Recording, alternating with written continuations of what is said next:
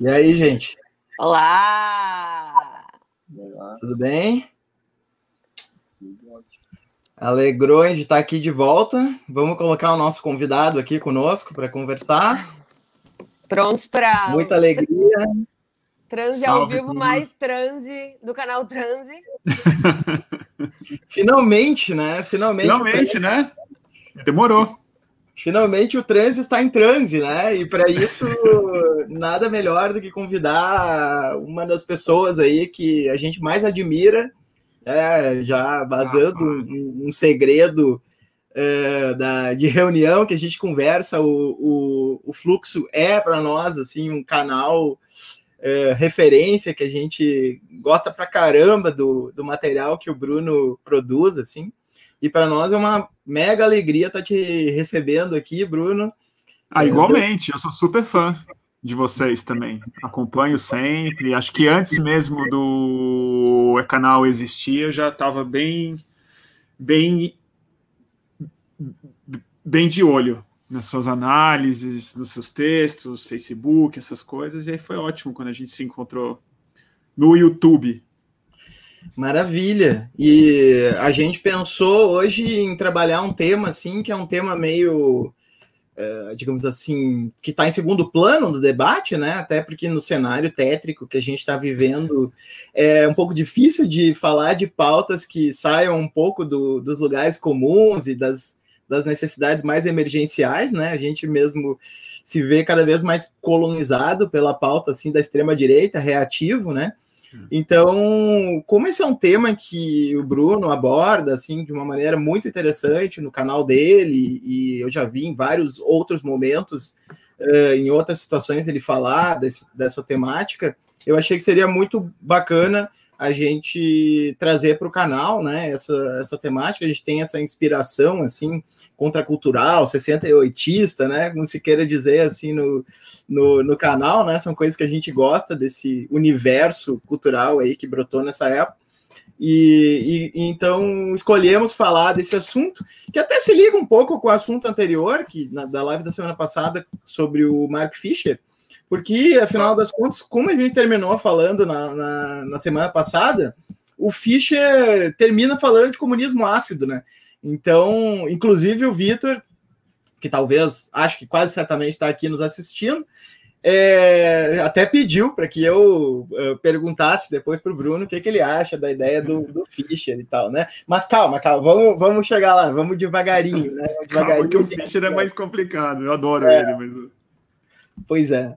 Então, Bruno, queria, queria começar é, conversando contigo um pouco sobre, sobre essa, essa dimensão da, da psicodelia, né? Que, que aparece muito relacionada com as contraculturas ali dos anos 60 e 70, né? O movimento hippie, as experiências é, de alteração de consciência que, que, ou enfim, né? Como se queira chamar isso, é, com, com psicoativos, muito especialmente o, o, LSD, né? Como um dos símbolos daquele, daquele momento. É, a, gente, a gente passou por vários materiais aqui entre nós de que, que uh, trabalhava assim, as expectativas, as esperanças né, que existiam no momento a partir do, da descoberta da, do, do, que, que isso produzia sobre a, a, subjetividade dos indivíduos e tal. Uhum. Então, uh, e, e, a gente teve né, uma, uma produção torrencial de, de, de arte, por exemplo, né, da melhor qualidade é, inspirada nisso, né? Os Beatles, uh, Jimi Hendrix, né? Entre outros, né? São centenas, eu nem eu perco a conta assim de quantas coisas que daria para a gente remeter nesse sentido. Então eu queria te ouvir assim para começar uh, conversando conosco sobre como que tu vê esse, esse início, né, da, da, da coisa, assim, as esperanças e por aí. Nossa, esse é um universo realmente que na minha cabeça ele é bem infinito, assim, porque foi a coisa que eu mais estudei na minha vida, na verdade. Muito antes de me preocupar com política, ativismo e tal, a minha formação, mais que eu fui atrás, foi de psicodélicos mesmo. E é muito interessante você colocar, né, que os anos 60 ele é muito pensado através do, do, do LSD, muito por causa da arte, né? E acho que o LSD, na verdade, ele é esse símbolo, mas eu tenho a sensação de que ele é o grande segredo que aconteceu nos anos 60. Acho que muito mais do que um símbolo, eu acho que a maioria das pessoas que analisam aquela década como uma década revolucionária e seminal para o mundo que a gente vive hoje em dia, ele tem uma virada mesmo, que é no de que é no ano em que o LSD começa a ser feito em São Francisco e clandestinamente. Ele era um fármaco antes que você é, adquiria é, oficialmente. E, e aí, quando ele é proibido é quando ele vira realmente uma ferramenta para os artistas. E é interessante pensar que, na verdade, eu acho assim, ele não.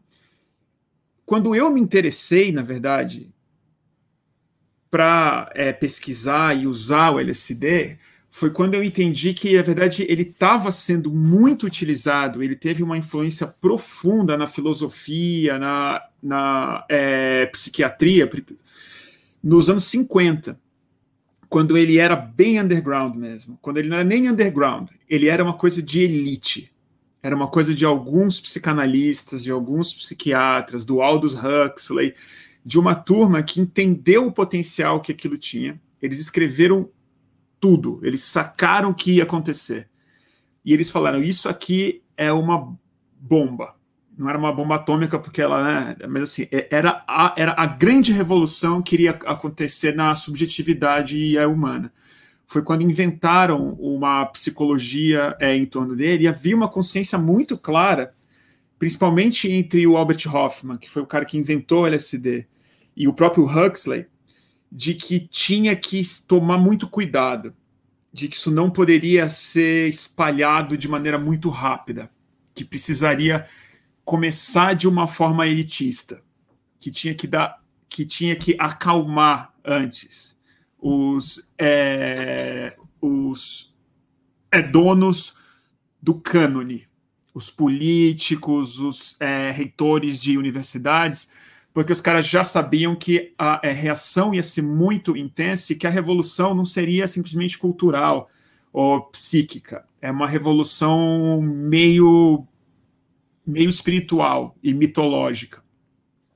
E o que aconteceu é que caiu nos Estados é, Unidos, e acho que foi uma coisa muito americana mesmo. Quando ele começou a se difundir entre os acadêmicos é, americanos, os americanos, porque são americanos, e já estava isso no começo dos anos 60, já, já havia uma efervescência muito forte, eles decidiram que isso devia ser massificado. E aí que aparece o a Timothy Leary e algumas pessoas que começaram a espalhar o ácido de maneira muito intensa. Mas quando ele se massifica, quando ele começa a ganhar a imprensa, eu acho que uma, ele foi a virada fundamental dos anos 60 porque ele conseguiu produzir algo que a gente, eu acho que a gente está precisando muito hoje, e não é à toa que eu acho que tendo uma grande renascença psicodélica na nossa psiquiatria hoje em dia, que é a realidade simbólica daquela década já não dava mais conta da realidade que as pessoas é, almejavam. Tinha um mundo claramente obsoleto ainda instalado, haviam tecnologias, expectativas, uma revolução é, técnica, uma revolução midiática, uma revolução estética chegando muito forte, uma revolução do corpo, uma revolução do sexo.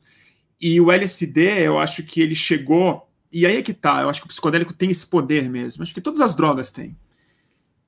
Ele influencia até quem não toma você não precisa dar para todo mundo, mas o número suficiente de pessoas que usa isso é capaz de expressar isso, e aí ele vira um sacramento, mais ou menos, para uma mitologia nova, para a refação simbólica.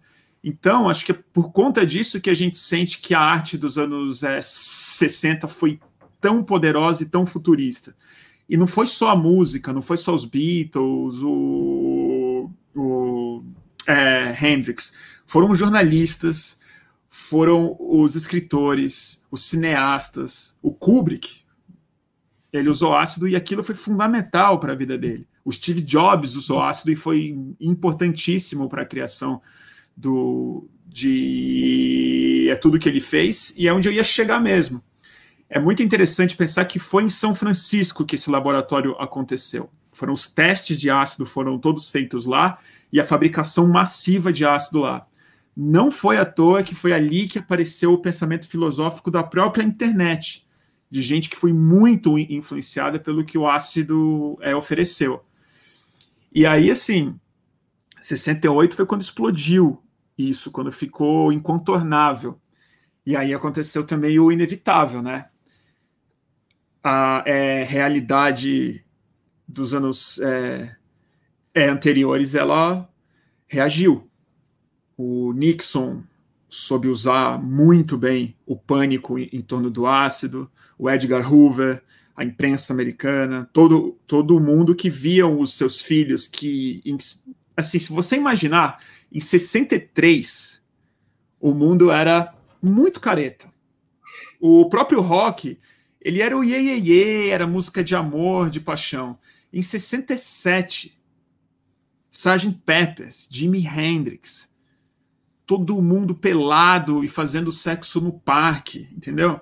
Assim, são muito poucos anos, um mandato, são quatro anos, não é nada. A gente olha para é, atrás e a gente entende como a mesma década aqui, então são quatro anos de uma revolução absurda. E ela foi psicodélica, que não é uma droga, é uma revolução simbólica muito profunda. Imagina o pânico dos pais, cara, da sua filha, que em 63 era uma adolescente, que ouvia a mesma banda, e em 67 ela tá pelada no parque com dois namorados e tá tudo bem ouvindo a mesma banda.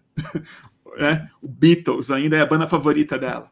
Então acho que isso é algo que vai bem além da arte, assim, e tem implicação muito séria na política, né? Que eu acho que é algo que precisa ser urgentemente recuperado mesmo. Fez algum sentido? Alguém quer? Pô. Senão eu vou. Vai, Kelly, vai. É, pois é, quem é que vai? Eu, eu acho que fez todo sentido, né? Acho que a gente pode desdobrar isso para vários lugares, inclusive iremos. Uh, uh, eu fiz assim, eu, eu vim meio de, de rolê, assim, para essa, essa live. Falei para o Moisés, estava com muita saudade do canal, que eu ia ficar meio de observadora. Mas, e daí assisti uns documentários que ele me passou, assim, eu acho que é uma coisa que é muito interessante que tu falou, assim, é que realmente essa galera que estava mais envolvida com o consumo e com a produção mesmo de LSD se sentia como se estivesse numa missão assim, espiritual, numa missão de transformação social, de emancipação social, e que entendia uh, que uh, a alteração do estado de consciência poderia ser um portal para alteração nos costumes, para alteração dos valores, para né, uma, e, e é muito louco porque é, existe uma, uma leitura assim extremamente problemática de que a, as pessoas usam drogas para fugir da realidade, uhum. né? E o que eles estavam dizendo era exatamente o oposto. Não, a gente quer ter essa experiência para a partir dela enxergar a realidade a partir de outras formas, Totalmente. né? Ter, ter um outro tipo de conexão com essa realidade, produzir a partir daí outra realidade, né? Então existia um, uma, uma pretensão de uma transformação uh, coletiva que se dava pela experiência individual. Né? E que eles, é. inclusive, falavam assim: ah, a galera lá da, do, da Irmandade, do Amor Eterno, né? começou lá com uns 10 e diziam: ah, cada um chama mais 10, e se cada um for chamando mais 10 para experimentar, daqui a uns anos a gente mudou o mundo. Esquema de pirâmide, isso aí, é, já. De... Então, que existia Agora quem faz assim... isso é o Olavo de Carvalho, né? Da pirâmide mística dos é Illuminati, né? Mas ainda assim pirâmide. ainda assim um esquema. Então que a galera levava a sério, né? Isso. Não era uma Muito coisa sério. que era. É... Ainda leva, ainda leva. A comunidade psicodélica, é, que ainda é discreta, porque eu acho que eles aprenderam muito com o exagero dos anos 60 de tentar fazer um proselitismo revolucionário do LSD. Eu acho que a revolução do LSD ela só vai funcionar da maneira como Aldous Huxley mais ou menos anteviu. Precisa ir por baixo e aí quando aí você vê, aí já está tomado. Por isso que eu acho interessante e perigoso também, entrando pela psiquiatria hoje. Mas é muito isso é um baita assunto. Mas o que eu acho E eu convivi muito com esse pessoal, porque assim, quando eu eu tive muita sorte, porque eu fui atrás disso na hora certa. Teve um congresso em 2008 na Suíça, na cidade onde foi inventado o LSD, que era para retomar os estudos psicodélicos. Foi o Fórum Mundial Psicodélico, o primeiro e único. E eu fui para lá como repórter. E foi o ano que voltaram a fabricar ácido no laboratório e farmacêutico mesmo. E naquela época ainda tinha muitos dos heróis dos anos 60 estavam vivos ainda. E os heróis, não estou falando dos que foram para a rua com o braço estendido, mas os caras que fabricavam. O cara que fabricou esse ácido que está no documentário havia acabado de ser solto. Ficou preso muito tempo. E ele foi para o fórum, voltou a fabricar ácido. Porque esses caras, ele era muito claro isso. Eles têm uma missão evolutiva. Eu não acho que é nenhuma visão, eu acho que não é nenhuma missão política, nem uma missão espiritual apenas. Eu acho que eles têm uma consciência muito grande e às vezes messiânica e muito perigosa, porque ela é sempre muito inflada de um sentido cósmico, né? Aí não é só um sentido histórico, as pessoas já vão misturando tudo nisso, e é perigoso porque mistura mesmo. Mas é uma missão do grande esquema da história. Eles entendem que o que está em evolução não é exatamente a vida, mas é a consciência. É a capacidade do cérebro humano de produzir experiências e a percepção, e com isso ir para o futuro. Então, eu acho que o que essas experiências oferecem, isso não é uma exclusividade dos anos 60, longe disso. Acho que todos os grandes. Tem muitos episódios históricos, antiquíssimos humanos, onde isso foi fundamental para que a civilização evoluísse e tal, é quando junta tudo em uma experiência. Quando o sentido coletivo, o sentido individual, o sentido espiritual, o sentido histórico, ele se realiza na subjetividade. Ele deixa de ser um exercício intelectual e ele vira uma experiência mesmo, que é o que os psicodélicos idealmente são capazes de produzir. E aí não tem jeito.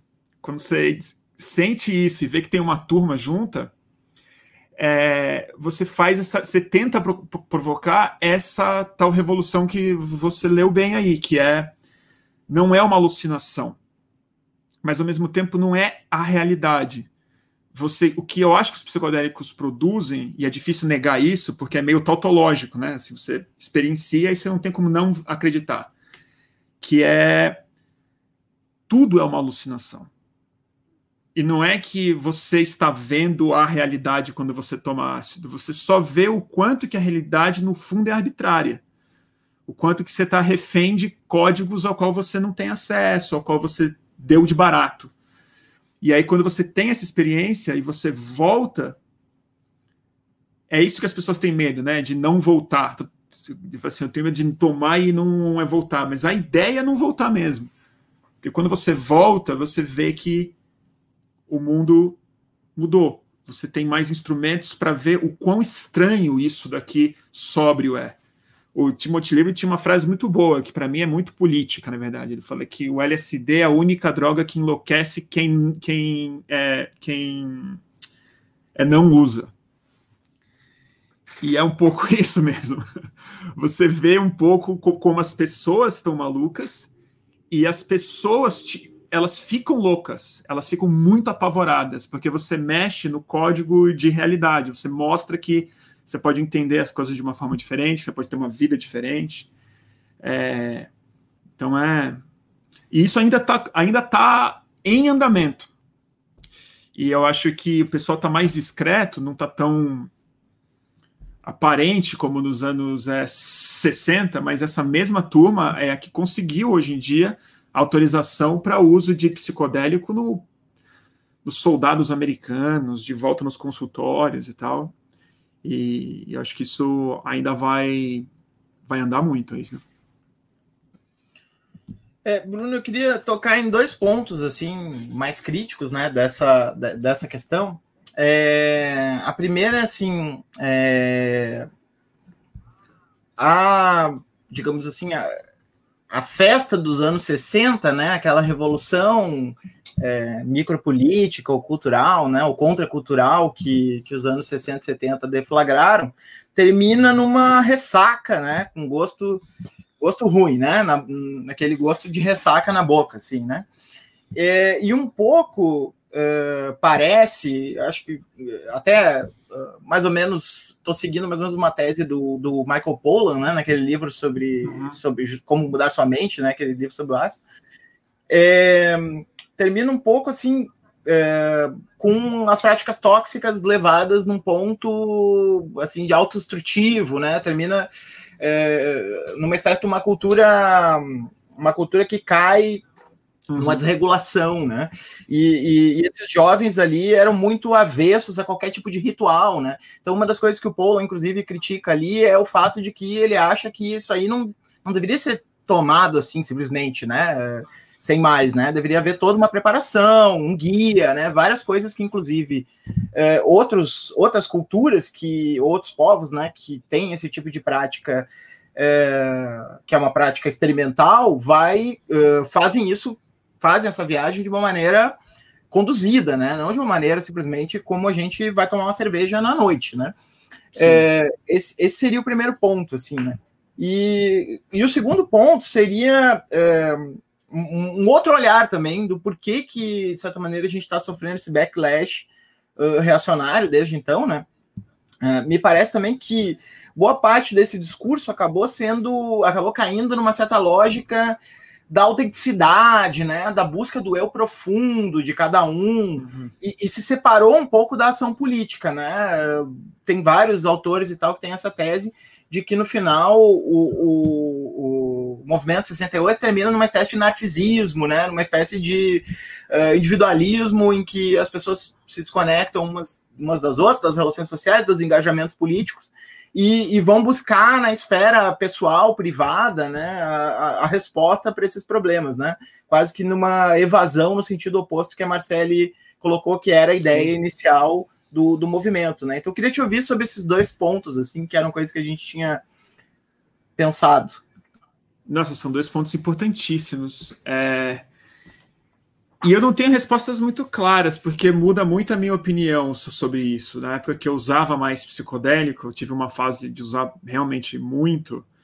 Eu era bem, eu era muito mais, achava que era muito mais uma panaceia mesmo. Eu, eu tive essa sensação inflacionária, assim, de falar e isso aqui vai resolver o problema também.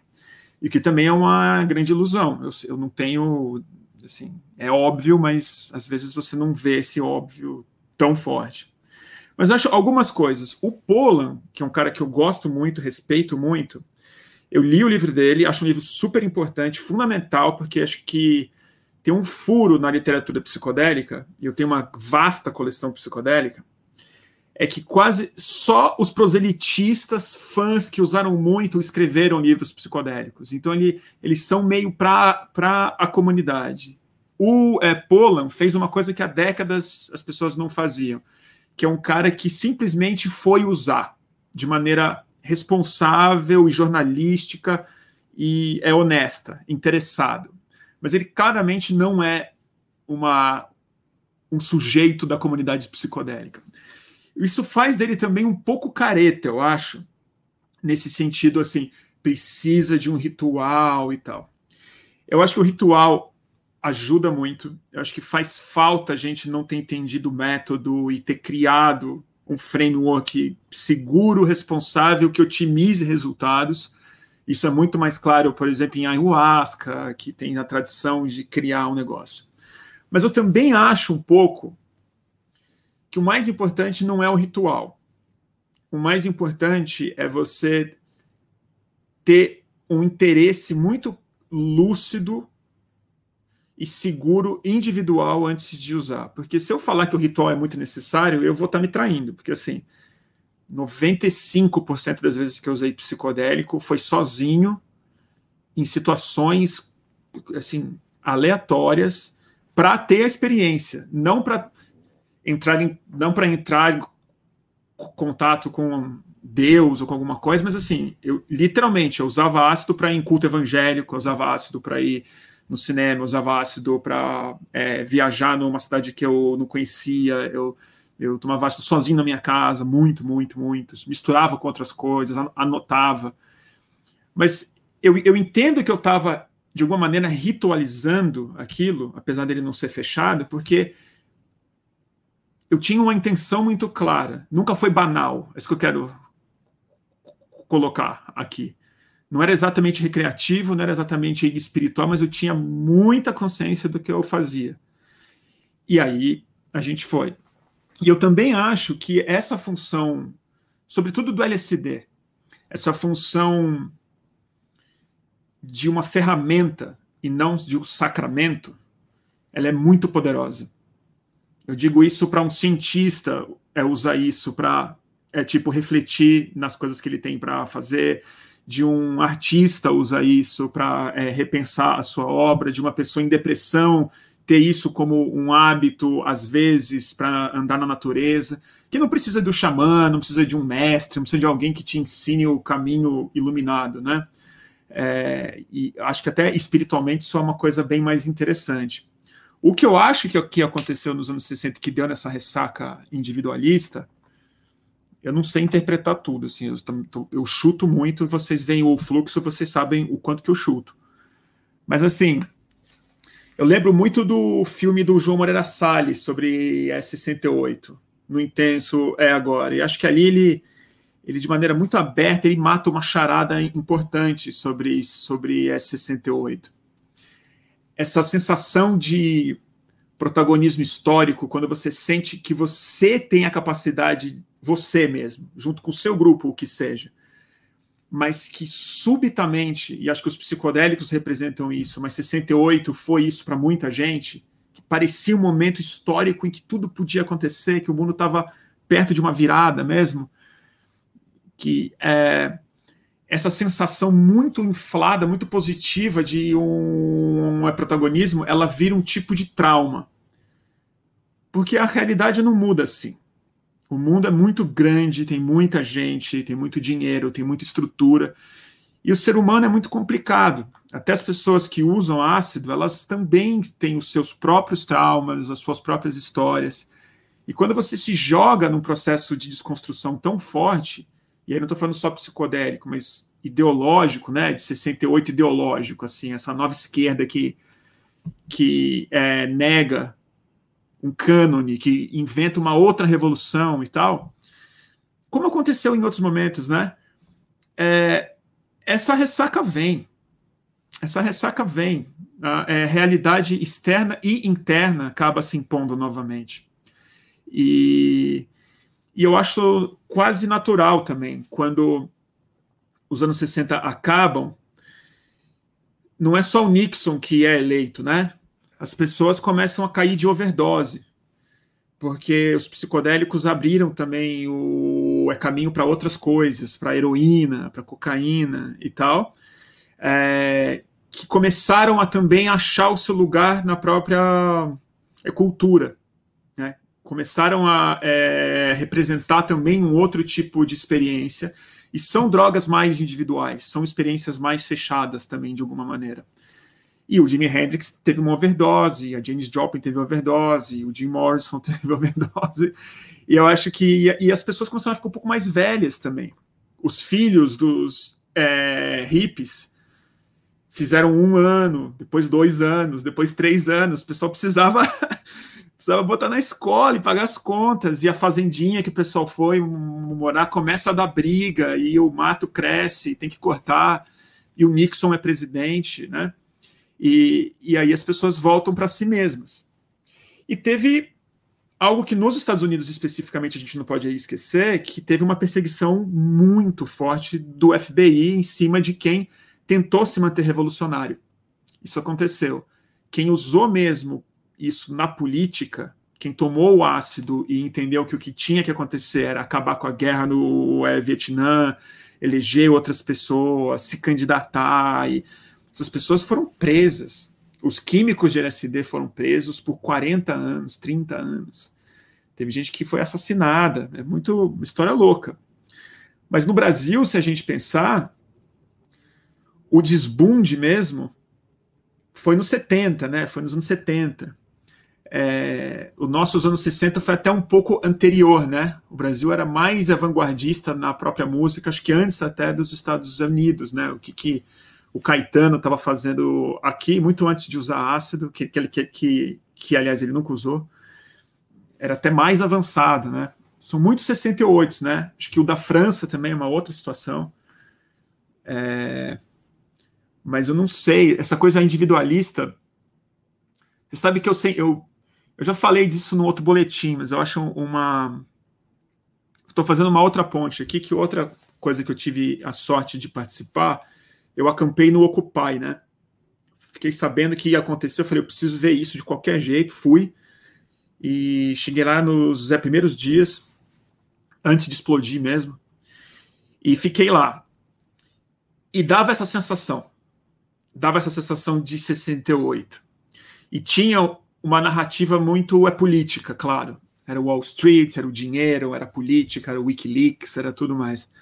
Mas quanto mais tempo passava ali, você via que era muito mais sobre uma subjetividade diferente do que sobre a proposta de um sistema político com alguma clareza ou um caminho possível de ser visto. Era muito sobre uma carência. Acho que é por isso que as pessoas ficavam na praça. Era só para estar tá junto mesmo. Mas ali também estava bem claro, e o Zizek, acho que foi um cara que viu isso lá na praça mesmo, ele avisou que isso podia acontecer, que as pessoas se apaixonaram por si mesmas ali. Que aquela sede de não ter liderança também era um tipo de narcisismo, também era uma coisa muito performática, dessa sensação de protagonismo, de protagonismo, de protagonismo.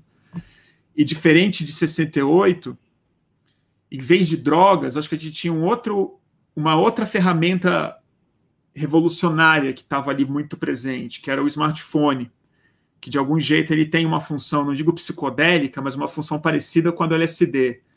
Ele muda os sentidos. Ele cria uma nova porta de comunicação para fora e para dentro, de autoexpressão, de ressignificação da sua identidade, da sua própria imagem, de como você se porta para os outros e tal. E aí não deu outra deu uma bela ressaca também, inclusive nos participantes, as pessoas que brigaram muito entre si, que se frustraram, que se deprimiram profundamente, que e outras que se, que se enveredaram para outros canais, né? Aí eu tô falando muito já, gente. Senão vou fazer um boletim não, aqui. Tá, tá, ótimo. Acho que tá na tua deixa aí, né, Tom? Tecnologia, drogas e ah, é? Já, já, já vamos para essa parte? Então tá. A gente, a gente tá falando de um assunto como esse, a gente não precisa ser vamos totalmente volta, claro, né? É, a gente, a, a gente tinha assim uma cronologia histórica, mas a gente pode dar uma, uns saltos e voltar, né? Eu, eu, eu, tava. Dá um salto é, psicodélico. Sim, é, acho que sim, tem essa conexão aí, sim. Acho que até conecta com essa história do ritual e dessa avaliação, né, dessa avaliação que parece necessária, assim, de o que, que foi que, que deu errado e quais são as mudanças do, do contexto de, de lá para cá, né.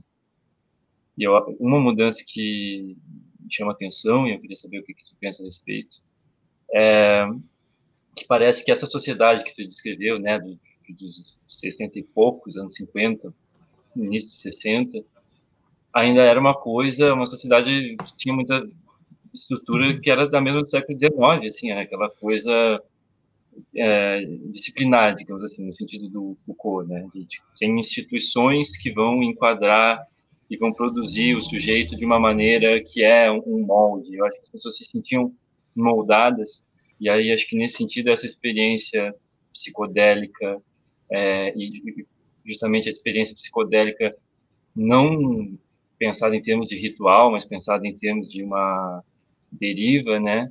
Que aí tem a ver também com a deriva dos situacionistas, que nem precisa de psicodélico, enfim, todas essas essas vertentes e tal, é, aparece como uma negatividade no sentido de que é uma quebra simplesmente. O importante é tu tirar essa estrutura e tu liberar uma uma tu tirar as estruturas, as formalizações da consciência para que a consciência possa uhum. se abrir para né, abrir a mente e tal para outros outras possibilidades e aí re, re, reestruturar as coisas de, de, novas maneiras. Isso acontece, como tu falou, rapidamente. É, só que me parece que hoje, em parte, o que acontece também, e, e talvez já, já, lá atrás tivesse a ver com o limite no qual isso parece ter batido, chega um ponto em que tu já abriu as estruturas e que aí já não basta simplesmente ficar abrindo, abrindo, abrindo as estruturas eternamente e que, e que a própria abertura das estruturas se torna parte do funcionamento do capitalismo, da sociedade pós-moderna, etc, etc. E, e aí eu acho que hoje na tecnologia, estava falando isso com o Moisés mais cedo, me parece que fica até difícil a gente estabelecer uma distinção, pensar a coisa em termos de uma distinção entre um estado normal de consciência e estados alterados de consciência, porque parece que todo tempo a gente já está sempre já com a nossa consciência sendo alterada de diferentes maneiras, faz parte do modelo de negócio do Facebook, das plataformas, etc. Como alterar a nossa consciência, né? E, e enfim, parece que é, mesmo as, por um lado há uma restrição de tipo o indivíduo ou as comunidades mais organicamente humanas assim não têm o acesso a essa alteração de consciência que por outro lado as empresas, as plataformas, o capitalismo têm e ao mesmo tempo, mesmo uma reintrodução dessas coisas parece que poderia muito facilmente se acoplar dentro dessa máquina psicopolítica, psicodélica mais ampla de maneiras totalmente diferentes do que inicialmente a gente conseguia pensar lá nos anos 60, né? Então, me parece que a gente teria que fazer uma grande reavaliação dessa coisa toda e, e, e enfim, queria saber o que você pensa sobre esse contexto contemporâneo, sobre como isso encaixa aí, que é claro que, enfim, todo mundo, a gente está chutando nesse, nessa, nessa área que é muito difícil de imaginar, mas é importante também. Não, acho que você acertou num lugar super importante. Acho que esse talvez seja o erro fundamental de uma geração muito jovem que tomou muito ácido de pressa e tal, e que não consegue pensar nas contingências e no que isso vai e, e de como que o sistema é capaz de absorver quase tudo a seu favor, né? É, eu lembro de, eu tô pensando aqui alto, tá? Mas eu lembro de um cara, que aliás é um cara ótimo da comunidade psicodélica, e depois ele virou um baita dissidente, super crítico do que está sendo feito hoje com essa entrada do LSD do Pentágono e tal. Outro dia até falei disso numa outra live minha, para quem está para que é ele comparava muito o que o que os psicodélicos podem virar no futuro, no futuro próximo. Ele acha muito parecido com o cristianismo no Império Romano. Ele fala que ele começa como uma seita clandestina, hippie, revolucionária, de gente idealista, messiânica. Ele é massacrado, ele é torturado, ele é muito proibido. E depois, quando o império começa a ruir e vê que não tem mais nada, eles encontram ali uma resposta para refazer uma máquina imperial e um culto à morte, na verdade, através da mesma religião, com os mesmos símbolos, os mesmos ícones, né? E, e o cara estava dando esse grande alerta porque o grande fiador dessa renascença psicodélica hoje, literalmente, é o Pentágono. A gente fala que a ciência está revendo, e é verdade, as universidades, os é, psiquiatras, mas quem validou de verdade, quem foi o primeiro caso de sucesso e conseguiu todas as autorizações para virar novamente algo super aceito, foram os traumatizados de guerra do Iraque que, estão usando o psicodélico para curar os traumas. E isso está previsto até no Aldous Huxley. Admirável Mundo Novo, ele é uma distopia psicodélica. Era o cara que realmente usou ácido, filosofou de, em, em cima disso de maneira utópica, mas quando ele romantizou na sociedade, quando que o Estado iria absorver isso, ele entendeu que o soma era a última ferramenta de massificação e de estratificação da sociedade. Os estados alterados da consciência iam ser a forma como você estratifica as pessoas através de níveis diferentes de experiência e percepção, né? Que é uma utopia da própria CIA, que é uma coisa que soa soa bizarro, porque a gente acha que tudo que fala CIA já é uma conspiração inventada, mas isso é documentado, isso é super aberto quem mais aplicou dose de LSD nos Estados Unidos foi a CIA nos anos 50. E os experimentos que eles faziam era para o controle de realidade que eles chamavam. Reality, é, reality management, que eles chamavam. Era uma divisão deles. E eles fiz, fizeram experimentos desumanos com prostitutas, com população negra, com presidiários e tal, e com espiões que eles pegavam, com comunistas que eles pegavam, usavam como ferramenta de interrogatório. Mas aí, assim, indo para algo que me eu acho mais próximo da nossa realidade, a coisa que mais está sendo difundida, eu estou vendo muita gente aqui começando a usar, mas começou lá na Califórnia, no Vale do Silício, é a microdose de LSD e de cogumelo. É o uso em dose baixa como uma ferramenta de criatividade, antidepressiva e tal. Eu sempre fui bem suspeito disso, porque eu acho que uma microdose sem uma macrodose antes, ela pode ser pior para a sociedade, pode ser até boa para o indivíduo, mas você cria esse psicodélico de resultados, que é o que ele não deveria ser. E é um pouco esse esse é budismo de milionário que tem hoje em dia, que também é um budismo de alta performance, assim, é um budismo de resultados, que é o cara aprende o desapego para ele se desapegar da culpa dele e não do dinheiro dele. Então, os caras do Google estão usando o LSD para ter ideias melhores, e ele vai ter, eu posso te garantir. Você vai programar com mais abertura, você não vai ficar preso nos seus próprios paradigmas automáticos, você vai ter mais conexão no seu cérebro para ter ideias, insights incríveis e tal.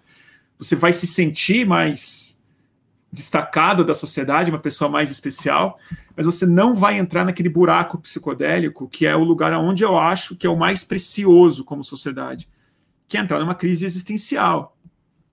Eu acho que idealmente uma boa viagem de ácido de um técnico do Facebook faz esse cara sair do Facebook, ou virar um whistleblower do Facebook, ou abrir o código do Facebook e não criar o novo botão do Facebook para fazer o mundo melhor, entendeu? É tipo idealmente é isso. Derrubou, né? Nesse momento, nesse momento cai do Facebook essa live. Por né? enquanto estamos aqui. Por enquanto, tu tá aí honrando a memória do Tim Scully, né? É que a gente está falando em português. Eles ainda não estão com os algoritmos calibrados ainda. Os, os nossos programadores, eles ainda não estão tomando ácido o suficiente. Mas eu acho, eu acho um pouco isso. E a internet é a mesma coisa, né? Que era também, ela, ela tinha uma promessa extremamente psicodélica quando ela começou, e os, psico, e os velhos psicodélicos, que no começo eles não eram velhos ainda, eles tinham eles, eles, é, eles só não eram mais os jovens dos anos 60, mas eles eles estavam é, lá, eles viam a internet, o próprio Leary, né, ele escreveu muito sobre isso, ele falou, a internet é a revolução psicodélica ela não vem mais através do ácido, ela vem através disso. Essa é a consciência coletiva que a gente estava em é busca. E está dando no que está dando. Então, assim, a gente tem que sempre ter essa. Tem que sempre ter esse pessimismo instalado no nosso hardware, assim, como software, para a gente não se enganar. Posso emendar uma na história da tecnologia? É, nesse sentido, né, de dessa virada que teve da internet daquela época, tinha essa época da rede é, não hierárquica e tal, aquele idealismo né, da, da, internet dos anos 90 e tal, Barlow, essa galera toda que é conectada com essa história aí. E, e hoje a gente está entrando nessa internet das plataformas que, num certo sentido, por, pelas transformações também, as evoluções técnicas e tal, ela tem um aspecto até mais psicodélico no sentido de que ela vai começando a, a, a, transcender a tela do, do, computador e se sobrepor à realidade, né? Sobretudo com as, com as perspectivas em curto prazo de, de realidade aumentada, realidade virtual, internet das coisas, etc. Parece que essas interfaces das plataformas vão se sobrepondo a, a, a realidade vão, de certa forma, transformando, na medida em que também essas experiências entram em feedback com algoritmos que vão pegar a nossa reação à experiência e transformar a experiência em função disso. A, a própria experiência da internet, que tem algo de psicodélico, no sentido que tu entra no Facebook, dependendo de no que, que tu clica, no que, que tu dá like, vem aquela cornucópia de, de coisas, de imagens, né, e, e etc. Isso, isso a gente tem a impressão de que isso a qualquer momento, quando a gente menos perceber, vai ter saltado da tela e, e nos envolvido completamente. Por um lado, isso é uma coisa muito psicodélica, por outro lado, é uma psicodelia que é do fechamento também, né? Porque impõe uma interpretação, digamos assim, já fechada em coisas que das quais a gente poderia talvez ver de, de, de outras maneiras. É como se fosse talvez uma terceirização da, da psicodelia para uma instância que não é a, necessariamente a do indivíduo, que também, né, não sei se precisa ser a do indivíduo, mas de qualquer forma parece que as redes elas têm uma certa viagem essa viagem é determinada por um determinado código, assim, e, e poderiam ser outras viagens, né? poderiam ser outras viagens que poderiam estar determinadas em outros níveis. Então parece que a psicopolítica toda ela, ela não necessariamente fica é, mais com o protagonismo das substâncias químicas, mas ela também igualmente passa por uma psicopolítica, uma psicodelia política da técnica enquanto tal, assim, né? Não, é. não sei se tu vê isso assim. Nossa, é, tem muita coisa aí. Fala. Deixa só eu, eu, eu, eu emendar na, na pergunta do Tom, porque é mais ou menos igual, assim, que é uma das estratégias que as plataformas usam é justamente a utilização das ciências cognitivas, né, para da psicologia cognitiva, né, para pegar os nossos comportamentos, mapear os nossos comportamentos, eventualmente até prever os nossos comportamentos, né? Ainda que a gente saiba que elas não têm assim o poder de oráculo, elas têm um poder probabilístico muito grande, né, que elas vão absorvendo por meio de big data, né? Então, o que eu queria saber de ti, colado nessa pergunta do Tom, né, de qual tipo de viagem, né, e, e que tipos de viagens são possível, possíveis, é que também me parece que o, o, ácido, e aí talvez até o ácido, o comunismo ácido, né, para falar com o, o Fischer e o Vitor, tem esse efeito de dissolver, né, tinha essa coisa de dissolver o ego, ou deprogramar, né, então eu queria saber se, se, se dá para pensar isso como é, uma droga naquele sentido do fármaco, né? Daquilo que a, a, a dose é determinante para o efeito que a droga vai produzir, né? Se é um efeito veneno, se é um efeito remédio, né? Então, nessa linha aí, juntando com a pergunta do Tom. É, nossa, tem bastante coisa aí. Se eu consigo fazer algum sentido. Eu, eu, eu acho assim, eu acho que sim, acho que a internet que você colocou e o Barlow é um cara interessante, né? Porque ele estava na revolução psicodélica, literalmente, depois na da internet. Eu fiquei muito amigo dele, eu tive muita sorte de ser vizinho dele em São Francisco, então a gente conviveu, a gente tomou muito ácido junto. É, eu, eu, a gente falava até o fim da vida dele. É, e, e ele é um cara muito interessante. Tenho fitas e fitas gravadas com ele. E ele sempre teve essa consciência muito forte. Assim, ele sempre teve muita consciência dessa dessa é, distopia embutida nisso tudo. E ele foi o cara mais viciado que eu conheci em é, iPhone. Isso em 2008 já. Ele era completamente viciado em SMS, em mensagem e tal. E eu ficava meio surpreso, falando assim, pô, Barlow, fica aqui, né? Hoje é muito menos do, do, que eu uso, do que todo mundo usa, mas naquela época ainda tinha uma coisa meio, o que, que você está fazendo? Tipo, você está com esse celular o dia inteiro. E ele falava que era uma máquina do tempo, que ele não ele não estava ali, mas ele estava reorganizando o futuro dele. Ele estava tendo mais, é, o, ele estava falando o que, que ele ia fazer naquele dia e programando a próxima semana. E aí, para mim, é muito visionário isso que ele colocou, e era uma desculpa esfarrapada, porque no fundo ele estava paquerando é, alguém mesmo, mas, tipo, era uma timeline em construção, assim, já. E ele estava muito absorto naquele universo. E eu entendo que está falando sobre ser muito psicodélico, sobretudo quando a gente vai começar a sobrepor coisas no mundo real, né, com realidade aumentada, os capacetes e tudo mais mas eu acho que é só superficialmente psicodélico. Ele é psicodélico no sentido da viagem, né? De você ver coisas que não está lá, ou de entrar num mundo muito cognitivo, onde tudo é narrativo, tudo é simbólico e tal. Mas a grande beleza do, dos é, psicodélicos é que o psicodélico é que a viagem acaba.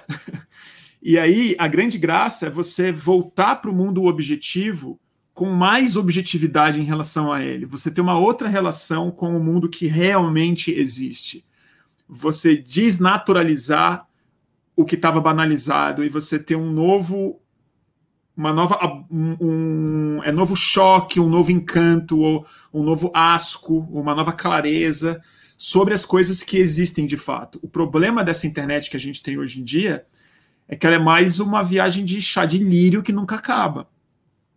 Que ela não ela não permite perspectiva. Ela está sempre no micro. Ela, ela não tem o contraste. E porque o mundo objetivo agora, como você bem colocou, ele está cada vez mais sendo uma plataforma para o mundo digital. Né? O mundo objetivo está começando a ser um palco onde a gente faz uma performance para os nossos perfis, para os nossos aparelhos, para as nossas expectativas, para os nossos é, diálogos internos que estão acontecendo por causa da nossa timeline.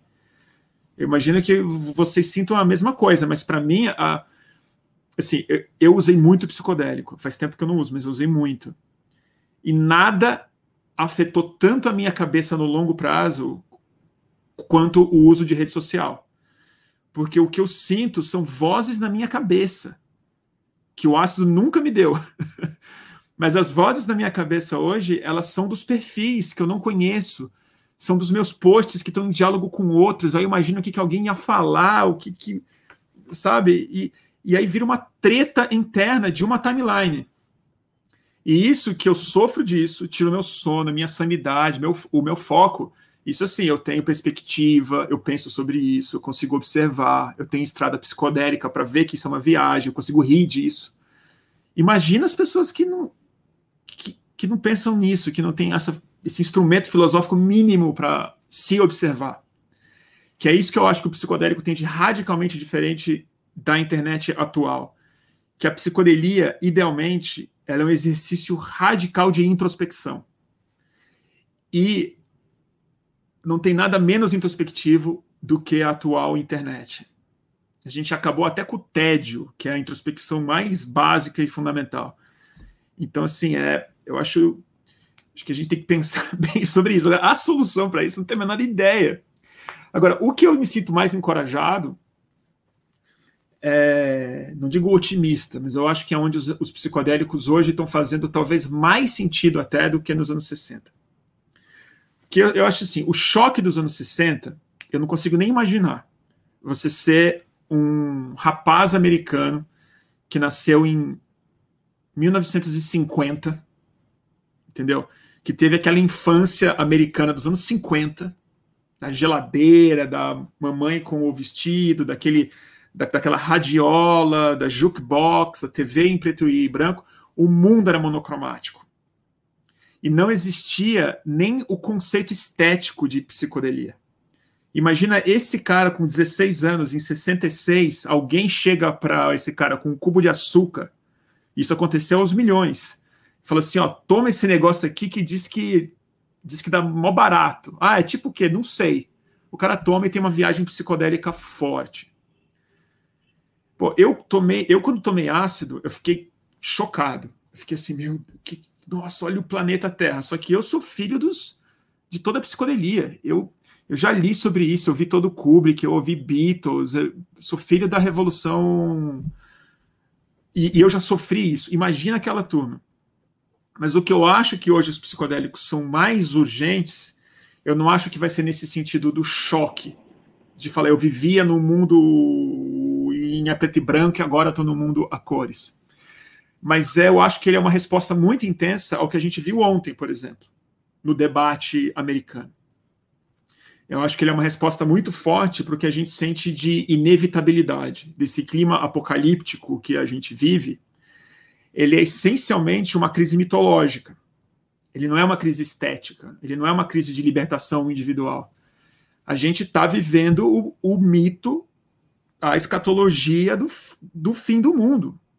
A gente não tem outra estrutura no nosso sistema operacional ocidental que não desemboque no, no fim, que não desemboque na, no apocalipse, sabe? E isso está se expressando muito claramente nas nossas mazelas psíquicas, no, nossa, no nosso cinema, na nossa arte, nas nossas depressões, na forma como a gente tem se comunicado uns com os outros.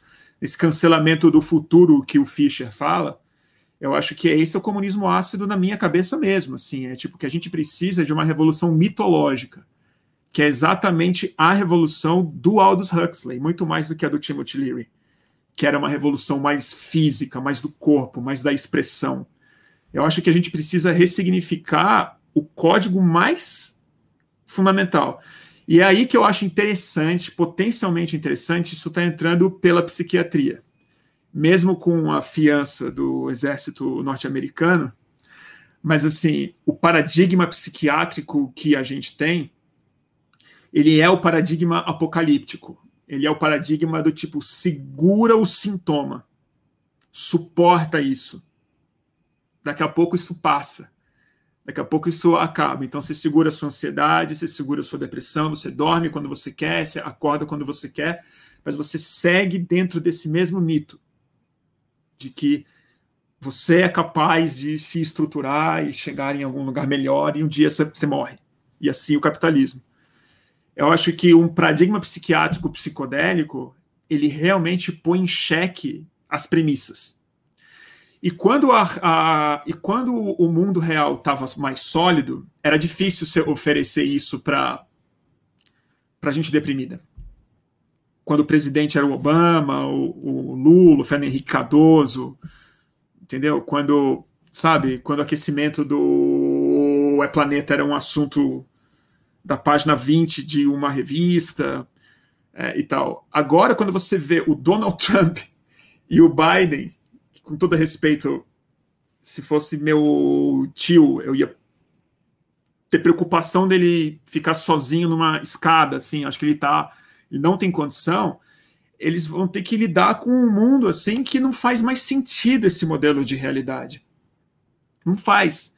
E aí que eu tenho alguma esperança nesse comunismo ácido, que é rever a radicalidade, né? a, a, a, a raiz mesmo. Isso tem a ver com tudo que a gente está começando aqui, com léxico, com, com fundação psicológica mesmo.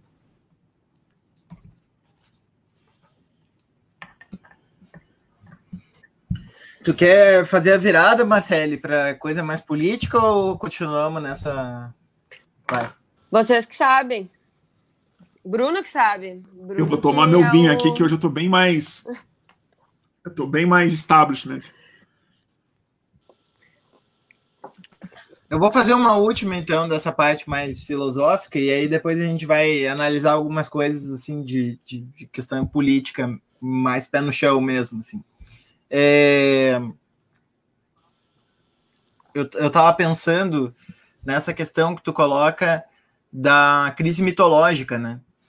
porque a gente, eu estou estudando numa, numa disciplina aí que eu estou fazendo como ouvinte na, de, de, um importante professor aí no Brasil, que a gente está vivendo agora é, uma espécie de crise desse imaginário moderno, né, que é um imaginário em que, é, digamos assim, a natureza é exterior, né, é, é como se a gente tivesse conquistado um, um espaço interior, que é o espaço do espírito, né, e, e, com isso se separado de todo o restante e, portanto, houvesse a possibilidade de é, fazer com que a natureza funcionasse para nós, né? Portanto, ela na verdade serve serve a nós, né? A, a ciência e a técnica elas funcionam como dispositivos para é, possibilitar que a vida humana seja mais confortável, né? Talvez aí a minha, minha, minha discussão toda com o pessoal do, do, do, da turma do Fischer, mas por um outro lado, né, do comunismo de luxo, dessas ideias assim de que a tecnologia vai nos trazer uma abundância na medida em que ela for democratizada e começar a funcionar para o ser humano e não